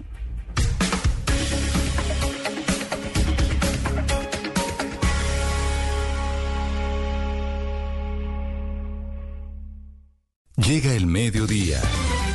Y en Mañanas Blue continúa el análisis y el debate. Dirige Camila Zuluaga. Son las 12 y 15. Muchas gracias por continuar con nosotros en Mañanas Blue, por seguirnos a través de las emisoras en diferentes partes del país, por seguirnos a través de nuestros canales de Facebook y de YouTube. Vamos a dedicar esta parte de nuestro programa a hablar de un tema que pues cobró aún mayor relevancia en el último día del año por cuenta del decreto que expidió el Gobierno Nacional para aumentar lo que se conoce como unidad de pago por capitación. Si bien este es un nombre técnico y la sigla es la UPC, ya los colombianos, especialmente por el debate del trámite de la reforma a la salud, pues estamos familiarizados con lo que significa. Pero para estar todos en la misma página, pues hay que decir que es lo que el Estado le gira a las entidades promotoras de salud, es decir, a la CPS, tanto del régimen contributivo como del subsidiado, por cada una de las personas afiliadas para que con ese dinero les garanticen la prestación del servicio de salud durante todo el año. Y esto generó una enorme controversia mm, por lo que dijimos antes de que se acabara el año, cuando tuvimos aquí varias personas de la CPS que nos advirtieron que el gobierno no eh, se había querido reunir para hacer técnicamente las discusiones que permitieran determinar de cuánto debía ser el aumento de la UPC, sino porque al conocerse cuál fue ese aumento, que fue el del 12%, las CPS dijeron, pues es insuficiente. Aspirábamos a que fuera por lo menos del 16%. ¿Qué quiere decir esto? Eh, sumado además a que no se giró, em, no se giraron los dineros de, de, lo que se conoce también como presupuestos máximos, pues lo que quiere decir es que empieza a haber una afectación para los pacientes y especialmente para los pacientes eh, cuyas enfermedades son de alto costo o que requieren pues tratamientos que no dan espera. Y por eso es que tenemos en la línea al señor Diego Fernando Gil, que es el presidente de la Federación Colombiana de Enfermedades Huérfanas. Señor Gil, bienvenido a Mañanas Blue. Gracias por acompañarnos y feliz año, porque todavía se puede decir feliz año. Estamos en 3 de enero.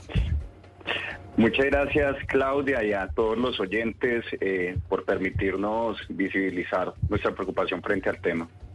¿Cuál es la afectación puntual que están teniendo ustedes como pacientes de enfermedades huérfanas por cuenta eh, de este aumento que consideran la CPS insuficiente de la unidad de pago por capitación o cuál es la afectación que ustedes prevén que van a tener? Esto se va a ver traducido en mayores barreras para acceso a medicamentos y tecnologías en salud, pero no solamente eso, sino a los diferentes servicios que requieren los pacientes para recibir una atención integral. Eh, esto es una situación que hemos advertido desde hace varios meses y lamentablemente pues muchos de los pacientes van a ver suspendidos sus tratamientos y pues en muchos de los casos también se van a presentar daños que son irreversibles, especialmente en condiciones de salud complejas como los, los que eh, tienen los pacientes con enfermedades huérfanas raras. Hmm. Ya veníamos desde el año pasado y ustedes lo habían hecho a través de las redes sociales en entrevista diciendo que por cuenta del, de, que no fuera expedita eh, o expedito el giro de los llamados presupuestos máximos, ustedes ya venían sufriendo una afectación. Es decir, que a esa afectación que ya venía del año pasado, pues se suma esta que ustedes están calculando que se va a presentar por el, la, subida insuficiente de la UPC.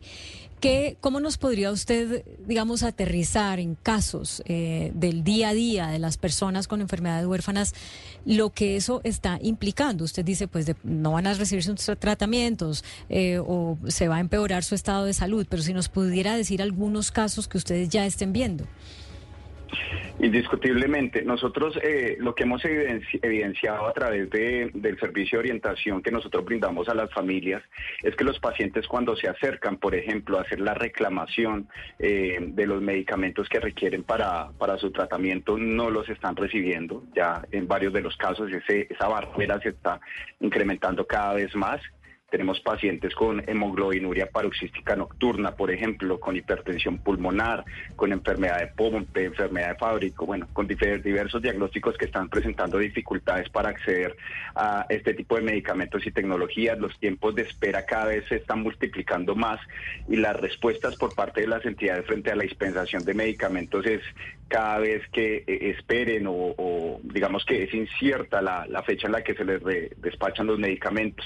También esto se ve reflejado en el detrimento de la eh, oportunidad, también en, en, la asignación de las citas para los controles médicos, en el incremento también de las barreras eh, para poder acceder a los diferentes servicios en salud, por ejemplo, a temas de rehabilitación, de cuidado paliativo. ¿sí? Esto, digamos que lo vamos a, ir viendo progresivamente, lo hemos notado en el transcurso de los últimos meses y esto ha generado un halo de, preocupación y de angustia también al interior de las familias porque eh, indiscutiblemente los recursos eh, son uno de los eh, grandes insumos para poder garantizar que el, sistema y todos los actores, por supuesto, actuemos de una forma adecuada y equilibrada para garantizar la, la seguridad y la calidad de vida de los pacientes. Eh, presidente de FECOER, eh, Diego Fernando Gil, ¿cuántas personas hay registradas en Colombia con enfermedades huérfanas? De estas personas registradas, ¿cuántos son menores de edad y cuáles serían las regiones más afectadas en este momento? Bueno, eh, vale la pena aclarar que el Registro Nacional de Pacientes con Enfermedades Huérfanas, digamos que tiene un importante subregistro. Eh, actualmente hay más de 80 mil pacientes que están en ese registro nacional que es administrado, gestionado por el Ministerio de Salud y Protección Social. Sin embargo, vale la pena advertir que hay más de 2 millones de, personas que se estiman que están navegando en la ruta de atención en Colombia esperando eh, también hacer parte de este registro nacional de pacientes. Una buena parte, una buena proporción eh, de esa población, no tenemos una estimación exacta, pero una buena proporción de esa población corresponde a población infantil, porque recordemos que este tipo de diagnósticos eh, están presentes en, muchos de los niños, ¿sí? digamos que más del 60% de estos diagnósticos se detectan en la infancia. Es por eso que esto hace que esta población particularmente sea mucho más vulnerable y eh, vivan, digamos, los estragos de no tener un acceso eh, oportuno, adecuado y sobre todo ininterrumpido los tratamientos que requieren para poder garantizar su vida. Sí, señor Gil, ¿ustedes tienen información sobre algunos posibles fallecimientos de pacientes que han estado o que están esperando y que su vida depende de horas de, tener el medicamento a tiempo o de pocos días? ¿Ustedes tienen alguna información sobre ah, fallecimientos de algunos pacientes o de algunos casos que se haya complicado su, su condición de salud eh, debido a la falta de atención oportuna? Es correcto, tenemos casos reportados, no específicamente de fallecimientos, sí, pero sí pacientes que en este momento su vida se encuentra en riesgo precisamente por eh, los estragos que está generando esa eh, falta de recursos en el sistema. Eh, tenemos reportados varios casos precisamente con esas dificultades de acceso a los servicios que se requieren, entre ellos los medicamentos y tecnologías. estos casos, por supuesto, los estamos documentando porque es importante hacerle la trazabilidad de ese proceso y hemos hecho un llamado también al gobierno nacional a que eh, por favor eh, se ponga al día, no solamente con el tema de presupuestos máximos, sino que eh, realice una estimación adecuada del valor de UPC, porque finalmente son los pacientes y estos que son más vulnerables los que van a vivir las consecuencias, van a seguir viviendo las consecuencias de estas dificultades financieras del sistema. Señor Gil, ¿qué comunicación tienen ustedes con el gobierno nacional para exponer estas preocupaciones? La comunicación es bastante limitada. Nosotros eh, hemos intentado a través de diferentes mecanismos eh, obtener una participación en los diferentes espacios, incluso donde se toman este tipo de decisiones.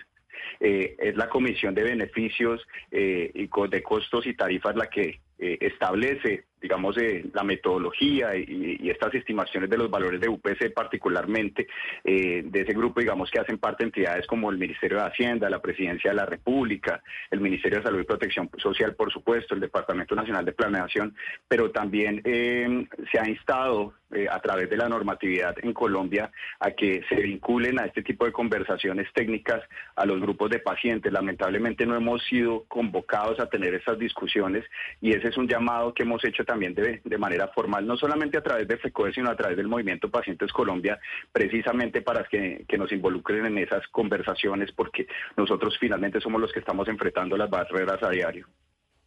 Y por otro lado, pues va a tener que continuarle el trámite de la reforma a la salud y, hemos dicho pues que en el Senado eh, va a ser un poco más compleja que en, más complejo que en la Cámara. Sin embargo, lo que pasó a finales del año pasado pues nos mostró que puede terminar siendo aprobada eh, sin tanta dificultad. Con los congresistas, ¿ustedes eh, siguen teniendo alguna algún nivel de comunicación para que esa reforma atienda más las preocupaciones de ustedes? Nosotros siempre hemos estado atentos a participar en los diferentes, diferentes espacios que se han generado en el Congreso de la República, que es donde se están eh, dando estas conversaciones de, la, del proyecto de ley de reforma a la salud, seguiremos atentos a llevar nuestro, nuestro, nuestra voz, ¿sí? Pero nuestra posición sigue siendo que el proyecto de ley 339 de reforma a la salud no es conveniente, sino por el contrario, en vez de resolver eh, las problemáticas que tiene el sistema de salud, ahonda y profundiza las dificultades que tenemos y por supuesto las barreras. Eh, seguiremos allí también eh, muy presentes en las discusiones que se van a dar a partir de la próxima legislatura para seguir eh, llevando, digamos, ese, haciendo ese llamado al Congreso de la República para que eh, en el caso de avanzar con un proyecto de ley que sea un proyecto de ley que realmente resuelva las complejidades y las dificultades que realmente tenemos los pacientes. Bueno, pues le agradecemos mucho esta comunicación con nosotros en Blue Radio y quedamos atentos a conocer, pues, en qué momento ustedes pueden eh, tener más éxito en estas preocupaciones que han levantado y sobre todo a conocer la evolución en la salud de los pacientes de las medidas recientemente tomadas por el gobierno. Muchas gracias y hasta la próxima. Muchas gracias, Claudia, a, todo, eh, a todos los oyentes y a todo el equipo de trabajo de Blue. Fueron dos decretos em, y mm, uno fue el del aumento de la unidad de pago por capitación y el otro fue el de la reconfiguración de los servicios que deben ofrecer la CPS con esa unidad de pago por capitación. Y mm, pues lo que han dicho miembros de, de, ese sector es que esto encarece aún más los costos para la CPS de tratar a cada una de las personas que tienen afiliadas y eh, van a tener que hacerlo con un presupuesto que creen que es inferior eh, al, al, necesario. Entonces, pues cada vez el panorama de la salud se complica más, no pinta bien para este 2024, Oscar. Sí, pero mire, mire usted, Claudia, que uno escuchando al señor Gil se pone en los zapatos de los de los de estos pacientes que son tan especialistas, o sea, tan casos tan especializados. Eh, que uno dice cada minuto que pasa sin que se tomen medidas efectivas y eficaces que contribuyan a solucionar su situación es mucho más complicado, que es que resulta que el, monto asignado ya no es suficiente, que es que resulta que no es la, cobertura necesaria. Cualquier decisión que se tome tiene una, trascendencia muy importante y vital en, en estos pacientes, Claudia, porque son personas que dependen de ese medicamento, su vida depende de ese medicamento de esa atención inmediata y oportuna. Entonces yo sí creo que, bueno, estamos, estamos comenzando el año y uno quisiera comenzar el año con otra cara, con una cara mucho más positiva, mucho más optimista, pero estos casos, por ejemplo, escuchar ahora el testimonio del señor Gil, a uno como que le dicen, caramba, tenemos que mejorar muchísimo para que esta reforma, que es la gran apuesta del gobierno de Petro, una de las grandes apuestas del gobierno del, presidente Petro, salga bien. Y, y, que salga bien significa que las personas que tienen estas eh, enfermedades llamadas huérfanas, por ejemplo, tengan la mejor atención, sean atendidas oportuna y eficientemente. Bueno, pues así están las cosas. Estábamos tratando de comunicarnos con la directora de Gestar Salud, que es uno de los gremios de la CPS, porque hay varios. Uno es ASEMI, ya hemos hablado con ellos en varias ocasiones, y otro es Gestar Salud, que tiene 12 EPS afiliadas, eh, pero parece como está la mayoría de los colombianos en estos días, que está en una zona con dificultades en la señal o con no muy buena señal. Es el problema, eh, Ana Cristina, que uno sale de, las, de la periferia de las, de zonas urbanas eh, de las ciudades principales y ya no tiene garantizada la señal de celular. O sea, ahí es que uno se da cuenta lo complejo que es para las comunidades de las zonas rurales eh, poder ir al, al o más bien aprovechar las, las oportunidades que la tecnología da. Sí, es muy complicado, Claudia, porque además no es solamente, eh, no solamente dependemos de la capacidad tecnológica, sino que tenemos eh, una geografía muy complicada. Entonces, por eso es que uno ve en distintas, cuando uno sale de paseo en Colombia, ve ciertas montañas donde hay una cantidad de antenas, eh, pero no en todas las partes la recepción es, es buena. Entonces, no solamente es la tecnología, Claudia, sino que tenemos una geografía que en ese sentido, pues es una geografía hermosa, pero pues no ayuda mucho eh, la topografía, pues como para que tengamos en todos los, en todos los eh, lugares un buen acceso. Así es, así es. Eso de hablar mientras uno va por carretera, pues es eh, muy difícil y más si uno quiere hacer una videollamada. Son las 12 y 30. Hacemos una pausa y ya volvemos. Fin de 2023, comienzo 2024. Blue Radio presenta en las tardes un especial musical con clásicos, éxitos e historias con la compañía del gato. La hora del gato. En esta temporada de vacaciones de 4 a 7 pm. La hora del gato. Con Humberto Rodríguez, solo por Blue Radio y bluradio.com, la alternativa. Estás escuchando Blue Radio y bluradio.com. Ya me había dado por vencida, pero lo logramos, Ana Cristina. Estamos en comunicación con la señora Carmen Dávila, que es la directora de Gestar Salud, el gremio que eh, tiene alrededor de 12 EPS. Vamos a ver, son 11 EPS que, eh, en las que hay 20 millones de personas, el 40% de los afiliados de Colombia. Em, señora Dávila, bienvenida a Blue. Muy buenas tardes, eh, Claudia, un placer escucharme. ¿En dónde está usted que nos ha costado tanto trabajo poder tener buena señal? Estoy, estoy en Cartagena, en donde están la mayor parte de mis agremiados eh, por acá en la costa, haciendo, eh, pasando el fin de año y haciendo trabajo también acá. Y trabajando. Bueno, eh, la hemos llamado porque queremos preguntarles sobre el impacto que van a tener en la CPS, pero sobre todo también en la atención de los pacientes y de los afiliados, los dos decretos que expidió el gobierno. El de la UPC para subirla el 12%, que es mucho menos de lo que ustedes habían pedido, pero también el que cambia el plan de, o los, los beneficios que ustedes deben dar o la cobertura que ustedes deben dar a cada uno de los afiliados. Así es, eh, Claudia. Nosotros por ahora estamos revisando los actos administrativos. Los actos administrativos señalan que están soportados en unos estudios técnicos Cada año se hace un cargue de una información de suficiencia y obviamente también en esta oportunidad que es necesario, de acuerdo a la ley estatutaria, que haya actualización del plan de beneficios, el gobierno ha definido unas actualizaciones.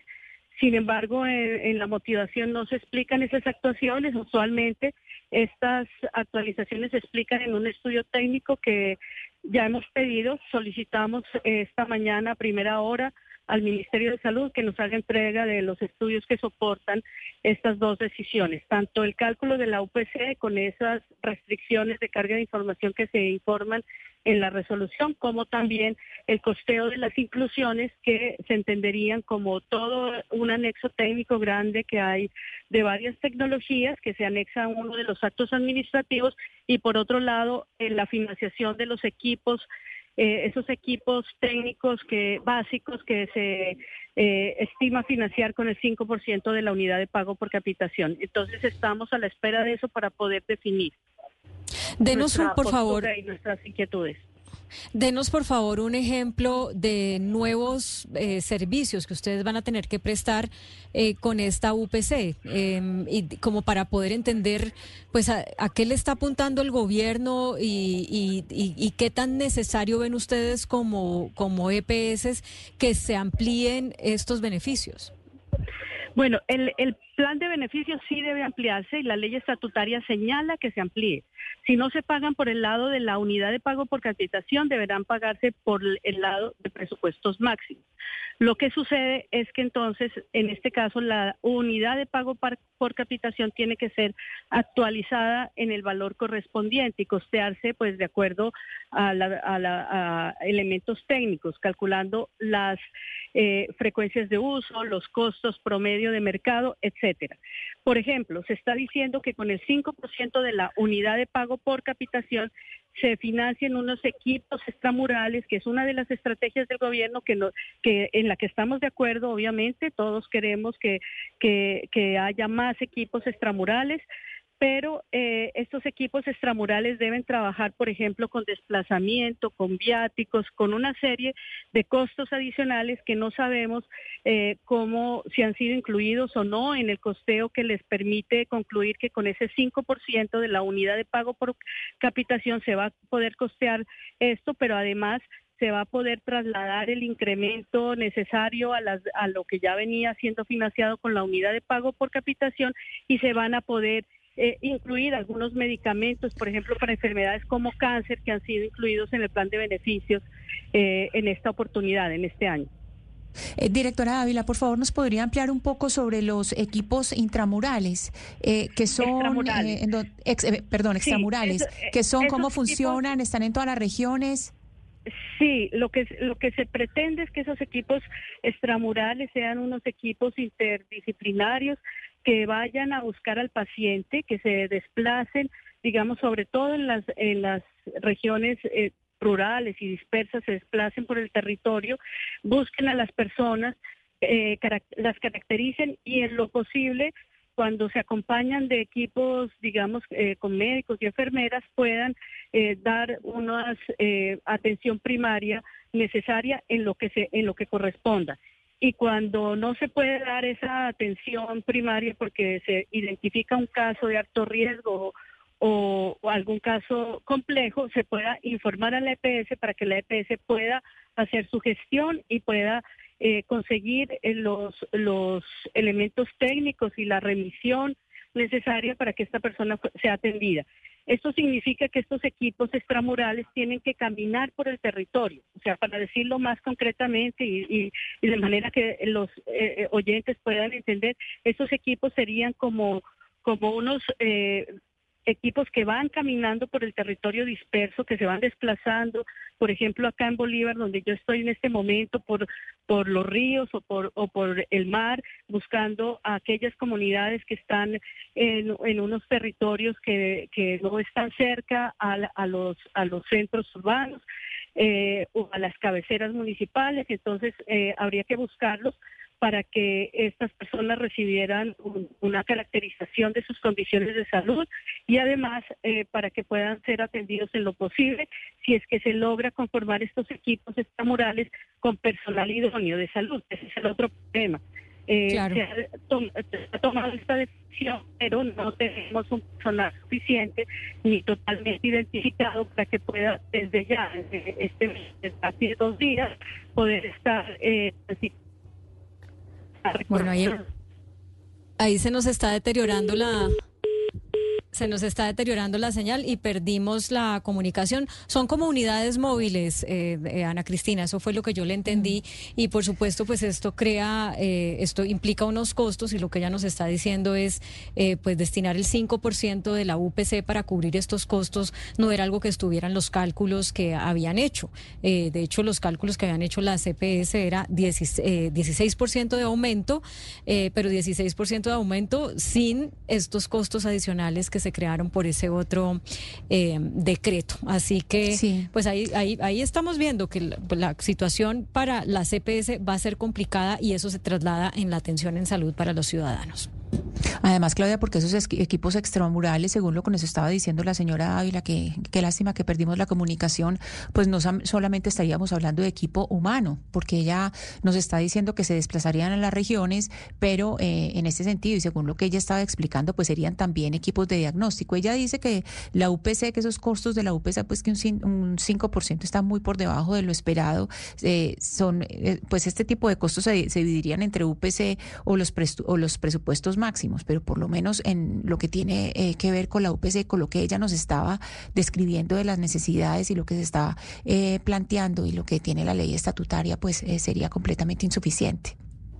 Bueno, 12 pues y 38 logramos hablar con ella, aunque fuera por unos minutos. Se nos quedan unas preguntas, pero pues así están las cosas para la CPS. 12.39. Vamos a poner, Gonzalo, un poco de música para ambientar otro tema que les hemos traído, porque usted sabe que pues se posesionaron los alcaldes, los gobernadores, concejales, eh, diputados y obviamente la gente para una fecha que es importante para sus carreras y para su vida, pues se pone eh, sus mejores pintas y hay una experta en analizar los atuendos que escogieron, eh, por lo menos los alcaldes y las familias de los alcaldes de las principales ciudades del país. Pero ¿con qué canción ambientamos esto? Pues Claudia, hay que decir que Paula, eh, Paula, Abdul fue una referencia dentro del pop en los 80 en los Estados Unidos y también a comienzos del siglo XXI fue muy conocida y muy popular en la televisión de los Estados Unidos y de América Latina por ser una de las juezas de American Idol. Hay que decir que la noticia tiene que ver con Paula Abdul porque ha presentado una demanda en contra de quien fuese el productor ejecutivo del show de American Idol, se llama Nigel Litgoe. Y el señor Nigel Litgoe, según esta demanda, habría abusado o la habría agredido sexualmente a principios del año 2000 en medio de la producción de American Idol. Lo que dice Paula Abdul es que el señor en uno de los viajes, de los tantos viajes que hacían juntos, para la producción del show, habría entrado al, a un cuarto de hotel en donde estaba la señorita Paula Abdul, le habría tocado sus partes íntimas, sus senos, su vagina y además le habría metido la lengua completa hasta la garganta, según lo que relata Paula Abdul en la demanda. Por eso le traigo música de quien fuera una de las artistas más importantes del pop en los 80.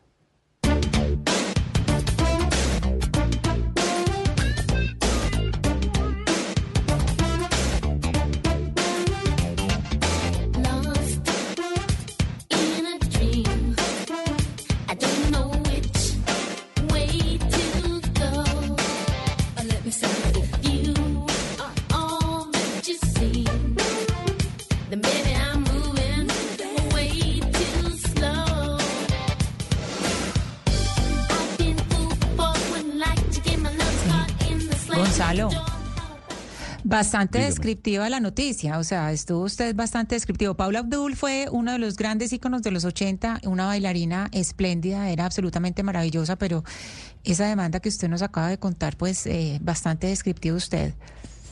Es que la demanda dice así, ella alega, y, y hablo textualmente lo que dice la cita, la empujó contra la pared, le tocó los senos, la vagina, y le metió la lengua en la garganta. Ella intentó empujarlo tan pronto se abrió la puerta del hotel. Es lo que digo la, demanda, pues. ¿Sabe que me parece impresionante de eso, Gonzalo? Pues además de, de todo lo que usted nos describe, Paula Abdul es una mujer que debe tener, no, no sé qué edad debe tener, pero Paula Abdul debe tener más de 55 años. Muestra cómo a las mujeres a ninguna edad, es decir, no pueden tener una edad en que las dejen en paz. Decir, ¿cómo es posible que a una señora como Paula Abdul le hagan esto? O sea, a todas las edades, no hay edad en que dejen a las mujeres en paz. Es, es absolutamente eh, horrible toda esa descripción que usted nos cuenta, que ella haga esta demanda, pero eso muestra cómo esa, esa eh, cultura machista, esta cosa no respeta edad, no respeta absolutamente nada. Qué asco. Esto, ella tiene 61 años, estoy viendo aquí a Ana Cristina, y fue en el año 2000, en el, en el año en el que habría sido víctima de este lo estoy viendo como un acoso sexual, pero por la descripción que hace Gonzalo, eso, Es eso, es, un abuso sexual. agresión sexual. Claro. La, demanda, la demanda que ella introduce es por agresión sexual. Eh, ya el señor ha salido a decir que es totalmente falso la información que ella da. Incluso eh, lo que dice la demanda es que eh, él la habría invitado a comer en una cena en medio de la producción en un hotel. Ella habría accedido a ir a ese encuentro de manera profesional sin ningún tipo de problema y ahí es cuando se da esa agresión sexual. Ella dice que está aprovechando la ley de responsabilidad por abuso sexual y encubrimiento. Eh, y entonces lo que permite esa ley es denunciar así el tiempo haya expirado y eso aplica, entiendo, en Los Ángeles, en Nueva York y además permite, como ella lo hizo, denunciar también a las personas que hayan eh, hecho encubrimiento. Entonces, ella denuncia a la persona que usted mencionó, pero también a productoras de los espacios en los que ella trabajó. Eh, no sé cuántas, pero entonces la responsabilidad iría más allá que a su directo agresor. Es lo que pasó pues, con el ah, Me Claudia. Es el mismo, es la misma eh, mecánica de lo que pasó con el Me que no solamente se denunciaba a los agresores, sino a las personas que habían encubierto, porque por ejemplo, como eh, como el, señor eh, Weinstein, cuando cuando él salió toda esta denuncia, mucha gente sabía que él hacía eso. Es decir, no era era no era un secreto, era Vox Populi y por lo tanto las personas que salieron a demandarlo decían no es solamente él, es las personas que lo encubrieron. De todos modos, cuando en la época en que usted dice, ella ya tenía 40 años, pues eh, Paula era mayor, pues, sí, ya era mayor. Mujer madura, pues.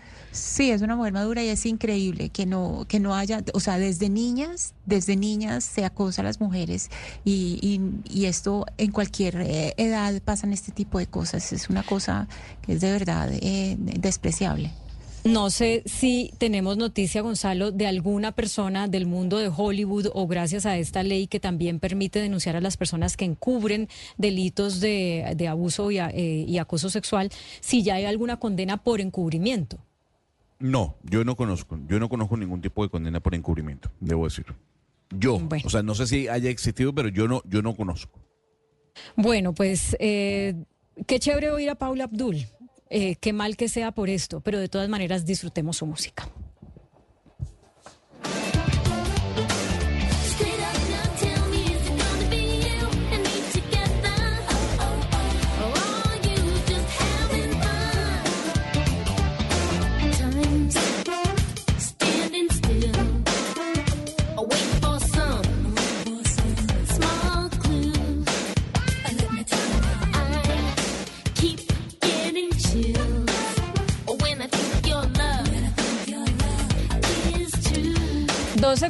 Seis. El primero de enero fue la posesión de los alcaldes, los gobernadores, lo hemos dicho de todas las formas.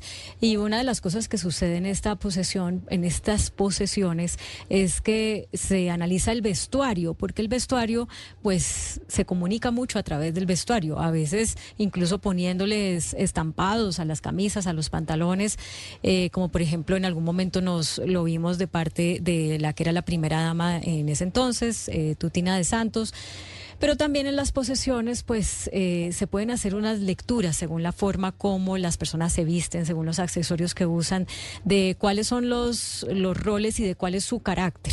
Ana Cristina, yo no sé si usted se pasó el primero de enero viendo esto o si lo ha analizado después a través de lo que salió en las redes. No, Claudia, pero sabe que eh, sí me llama mucho la atención que, por ejemplo, en la posesión presidencial, cuando fue la posesión presidencial de Gustavo Petro, entonces todo el mundo salía a hablar de la, ropa de Francia Márquez, de los zapatos de Gustavo Petro, de la ropa que tenía Verónica Alcocer, y entonces ya no solamente se hablaba de los diseñadores, sino de cuánto había costado. Entonces, en esta, ya en las posesiones locales, pues también se empezó a comentar sobre quiénes son los diseñadores, si son diseñadores locales, diseñadores nacionales, y se empieza empiezan a conocer nuevos nombres del diseño que a mí me parece que es algo para celebrar, pero también pues eh, para cuestionar, porque a veces preguntamos por los precios de la ropa y otras veces no. Pues saludemos a Beatriz Arango, que es periodista experta en moda y diseño y que le hizo seguimiento a las pintas de las posesiones de alcaldes y gobernadores. Beatriz, bienvenida. Gracias por acompañarnos. Feliz año. Feliz año para ustedes también. Qué gusto estar por aquí acompañándolos. Bueno, creo que hay que silenciar, no sé si es el computador o qué, porque la estamos oyendo doble. Vamos a ver qué instrucciones nos dan aquí en producción para poder oír solamente una de las señales de audio que nos está llegando. Bueno, ¿qué destaca usted de lo que fueron las posesiones de este eh, primero de enero? Destaco la presencia de mucho diseño local, de nuevos nombres. Destaco muchísimo personas que se vistieron en la formalidad. Yo quisiera que esa formalidad que se ve en las ceremonias de posesión, tanto alcaldía, gobernación, consejos y asambleas, se extendiera como al tiempo del ejercicio político de estas personas, porque es una respuesta a la formalidad, una manera de honrar el cargo que les fue otorgado por votación popular. Entonces, destaco muchísimo la presencia de nuevos nombres del diseño local y me gusta muchísimo especialmente cómo se visten en ciertas regiones del país, que es también una manera de recordar la importancia de la representación. Beatriz, hay algo eh, de destacar y es que usted está comentando también eh, cómo se visten los hombres, porque lo que se suele comentar es cómo se visten las mujeres, pero usted también se está eh, refiriendo a los hombres. Hablemos un poco de cómo se vistieron los mandatarios que se estaban posesionando. ¿Qué dice eso de, de los que usted pueda resaltar o que le hayan parecido llamativos? Me pareció muy llamativo porque en este caso los mandatarios han acudido a nuevas expresiones de estilo. Para ellos es muy fácil, digamos, a la hora de elegir un atuendo porque es el traje corbata que ha cambiado muy poco con el paso de los tiempos. Es un traje pantalón saco y una corbata. Algunos eh, escogen el color de la corbata que se parezca al tono de su partido político y demás. Y ahí yo digo que no hay que explorar muchísimo, es un traje, escoger muy bien la calidad, la silueta del traje, Pongamos esa escoger la factura, la factura de la camisa, la factura de la corbata, la silueta, el tallaje. Y encontramos, digamos, que Federico Gutiérrez de Medellín lo hizo muy bien en un tallaje del traje perfecto, a juego con los zapatos. No usó corbata para la, posesión del, pasado domingo, lo que sí hizo cuando fue al Consejo. Eh, Venga, mientras usted va hablando, perdóneme, la, perdóneme Beatriz, la interrumpo para que mientras usted vaya hablando vamos viendo, porque usted sabe que ahorita somos radiovisual. Ah, bueno, aquí tenemos una primera foto.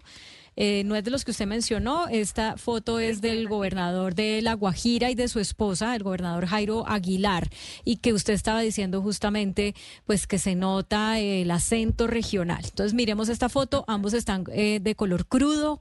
Eh, ella pues con un traje muy elegante de manga, sin, sin mangas, y además pues llevan los dos, eh, los dos niños con trajes eh, de la región de la región. A mí en el caso del gobernador de La Guajira y de su esposa me gustó muchísimo algo y es que vestirse en la costa tiene determinadas exigencias por el clima, por la humedad, entonces ellos lo saben y escogen lino y en tonos claros están acertando perfectamente. La formalidad del traje de él va en el uso del saco y camisa de manga larga. No necesita corbata, obviamente, y va en unos colores crudos muy, muy atractivos y perfectos para el clima. Y ella va sin mangas para estar también muy fresca y lleva dos elementos muy importantes, digamos, que le dan formalidad a su atuendo, como son el lazo en la cintura y el broche de una maxi flor que está muy en tendencia. Ese diseño es de Darío Valencia y me gusta mucho que como familia se vistieron en la misma tonalidad y los niños llevan esta representación de la etnia Wayú, que me pareció un mensaje muy, muy bonito de hacer presencia a toda la familia de esta manera. Beatriz, la esposa del, eh, del eh, gobernador Jairo Aguilar es la señora eh, Sara Daza. Se ve preciosa con, con esa ropa que está luciendo.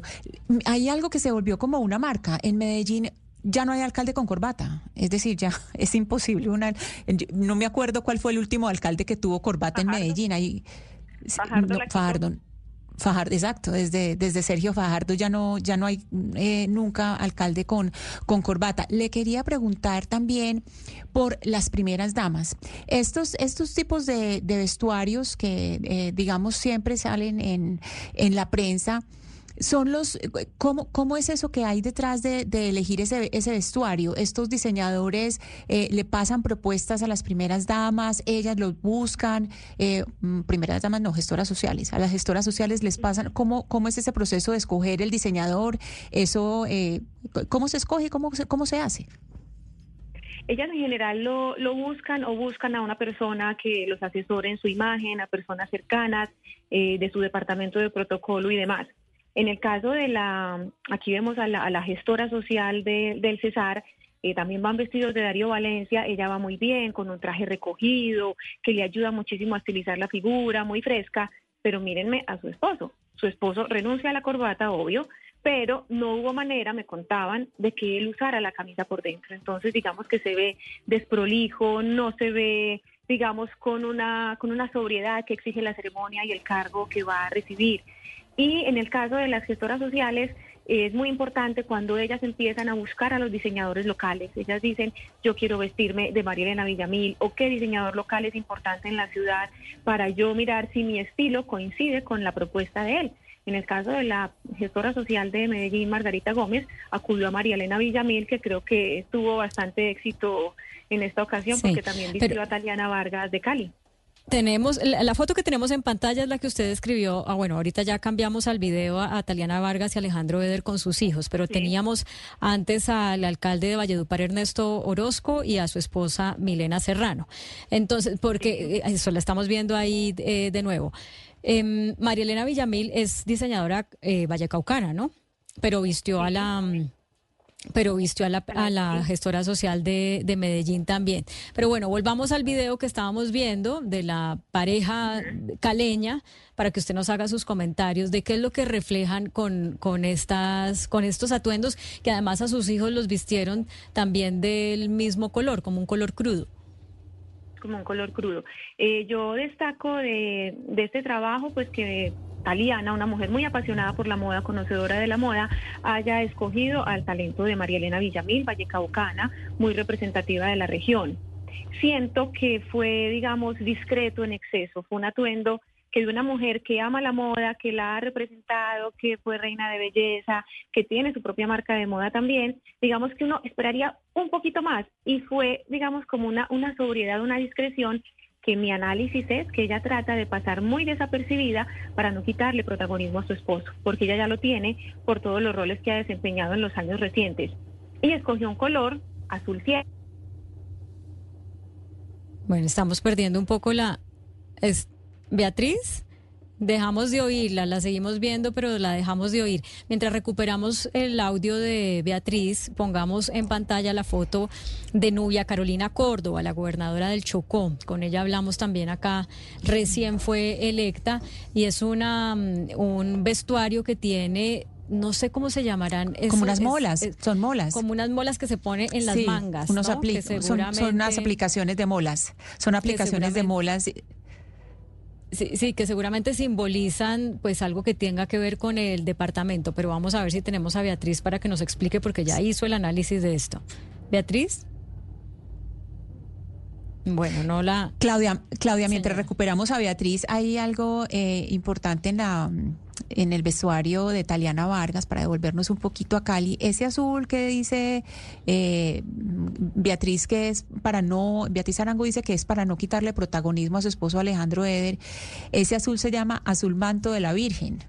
Entonces ahí hay una serie de simbologías eh, que no es solamente, pues, digamos, eso que, que nos quiere decir Beatriz. Eh, que es eh, pues darle toda la, dejar toda la luz sobre su esposo, sino que ella eh, también en, esa forma de vestirse, en ese color también tiene, y, el, y el tipo de color tiene pues eh, un símbolo, algo que decir. No sé si ya recuperamos la, pues la comunicación con Beatriz.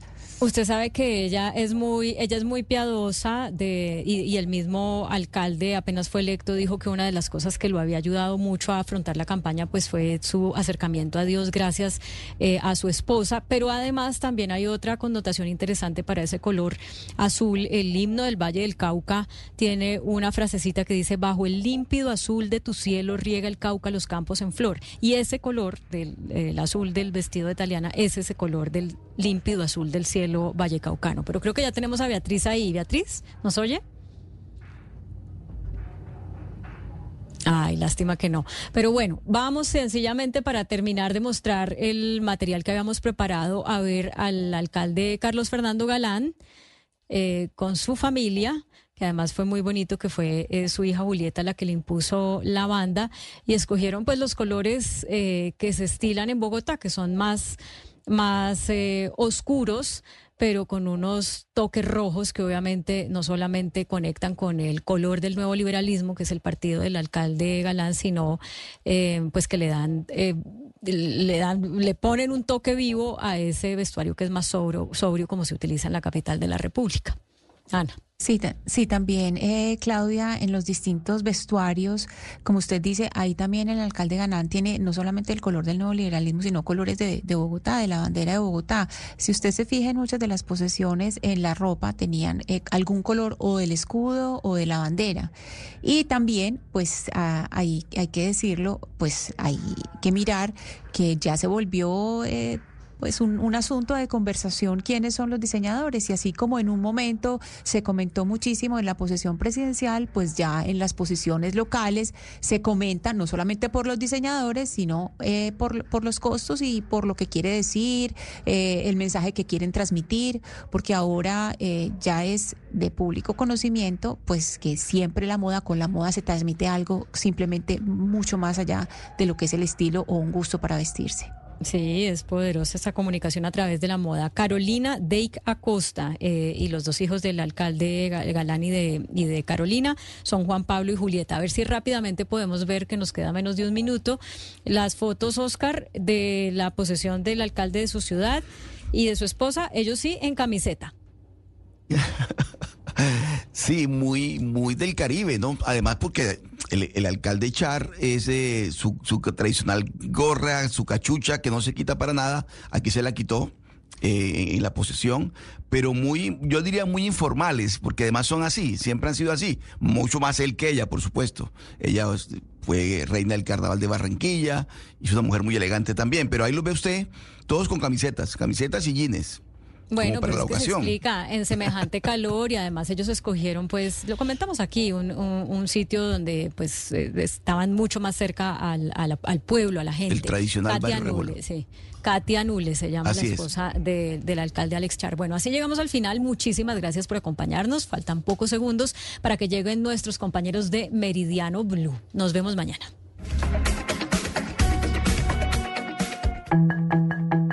A esta hora, en Blue Radio, las historias, las primicias, los personajes, la música y la tecnología en Meridiano Blue. Con Ricardo Ospina, Silvia Patiño y Octavio Sazo.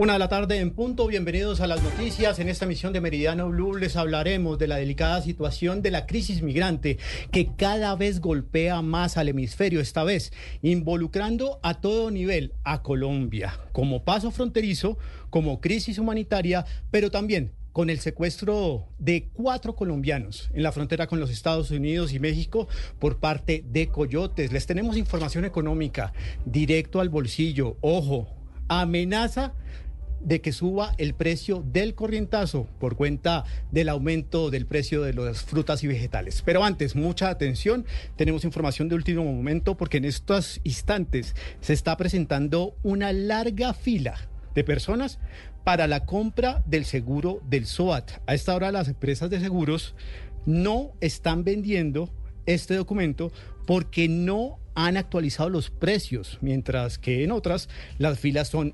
impresionantes. Allí, en el lugar de las noticias, se encuentra Felipe García. Hola, sí señor, lo saludo exactamente desde la carrera séptima con calle 33, justo al frente del edificio Continental, donde a esta hora cientos de personas están haciendo fila intentando comprar el seguro obligatorio de accidentes de tránsito, el SOAT, documento que según nos dicen no están vendiendo en algunas partes de la ciudad, algunas aseguradoras que están esperando a que el gobierno actualice los precios de este 2024 para finalmente vender la póliza. A esta hora estas personas están intentando comprar el seguro. La mayoría de ellos son motociclistas, personas que están aquí esperando hace varias horas, teniendo en cuenta la cantidad de gente que está llegando a intentar comprar el seguro. Hablamos con algunos de ellos. Ningún punto ni de Seguros Mundial ni de otras entidades bancarias o de seguros reciben el pago.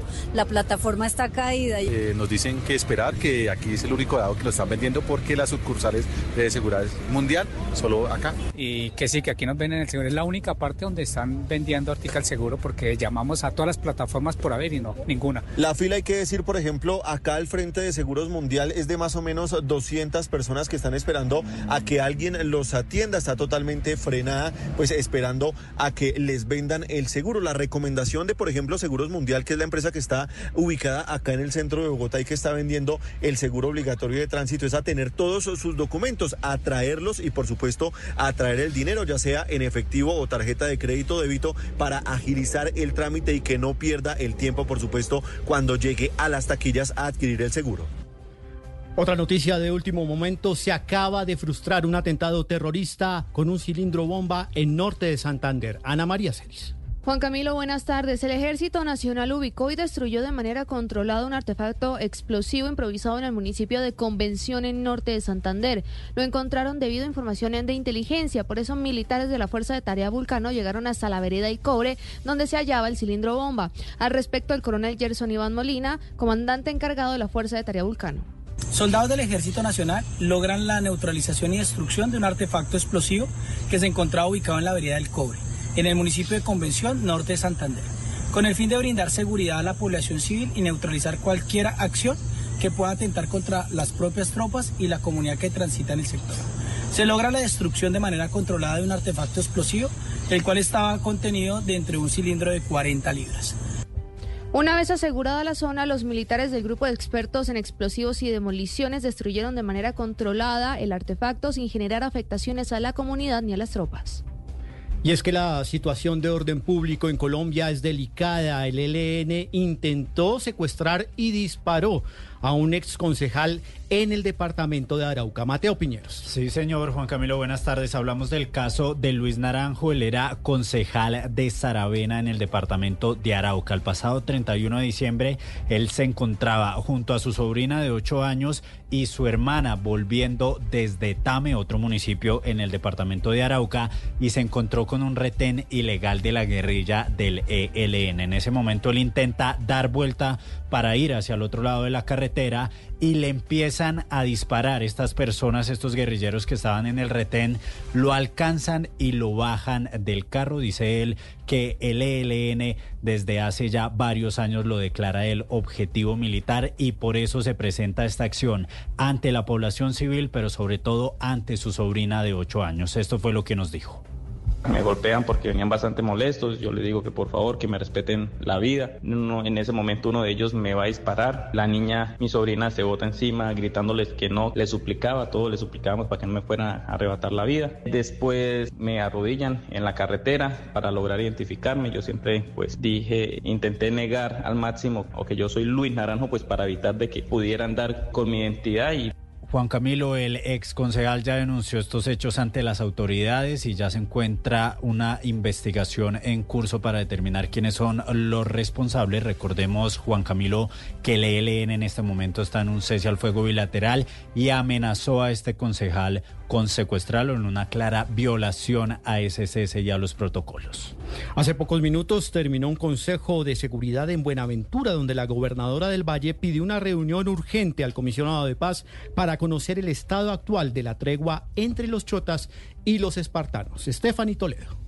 Juan Camilo, pues una de las expectativas que había con este Consejo de Seguridad en Buenaventura es conocer el futuro de esta tregua pactada entre los chotas y espartanos para proteger la vida de los bonaverenses. Si bien se había anunciado la ampliación de este acuerdo el pasado 4 de noviembre, los ataques sicariales continuaron registrándose cerrando el año 2023 con 135 homicidios, razón por la cual los espartanos anunciaron su intención de no continuar con esta tregua. Es por esta razón que la gobernadora del Valle, Dilian Francisca Toro, solicitó una reunión con el alto comisionado para la paz para saber el alcance de esos diálogos, que nos den claridad con respecto a esos diálogos que se están realizando. Si de verdad va a haber cese al fuego y a los conflictos que se están dando acá o no, para poder nosotros saber qué decisión tomar. Hay algo claro, la institucionalidad va a seguir actuando. La mandataria insistió en que en la necesidad que tiene el distrito de Buenaventura de ser blindado por la fuerza pública y tener inversión social para proteger la vida de los ciudadanos. Algunos colombianos no aprenden aún a celebrar las festividades de final de año. Se acaba de conocer el más reciente reporte de quemados con pólvora en Colombia y la cifra superó los promedios históricos. Oscar Torres. Sí, señor Juan Camilo, buenas tardes. Es que mire, le comento los promedios históricos en el 2021 y 2022. En las festividades de fin de año se registraron 1.171 eh, que lesionados por pólvora. En 2022 y 2023, 1.153 y en 2023 y 2024 superamos los 1.180 lo más dramático de estos diferentes resultados es que los menores de 18 años fueron 369 los que fueron quemados o lesionados por pólvora y también mayores de edad fueron 813. Eh, Hay que decir que murieron dos personas durante estas festividades por cuenta de la pólvora. Escuchemos a la doctora Diana Waltero, subdirectora de Vigilancia de Salud Pública del Instituto Nacional de Salud.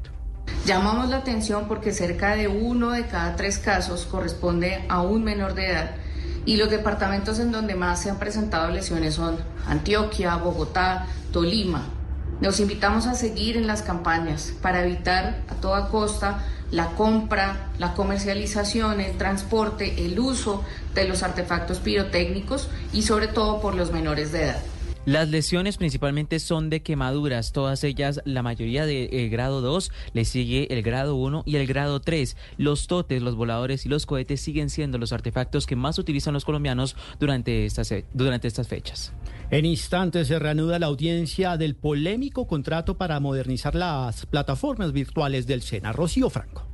Después de múltiples aplazamientos se retoma hoy la audiencia para entregar la licitación del servicio de tecnología que está adquiriendo el SENA para sus estudiantes. Y es que la Procuraduría sigue manifestando los problemas que tiene esta licitación y es que se cambió el pliego de condiciones ya habiéndose publicado. Además que se requirió a todos los proponentes tener un certificado de calidad, lo que va en contra de la ley y lo que según la Procuraduría habría limitado la participación de otros proponentes.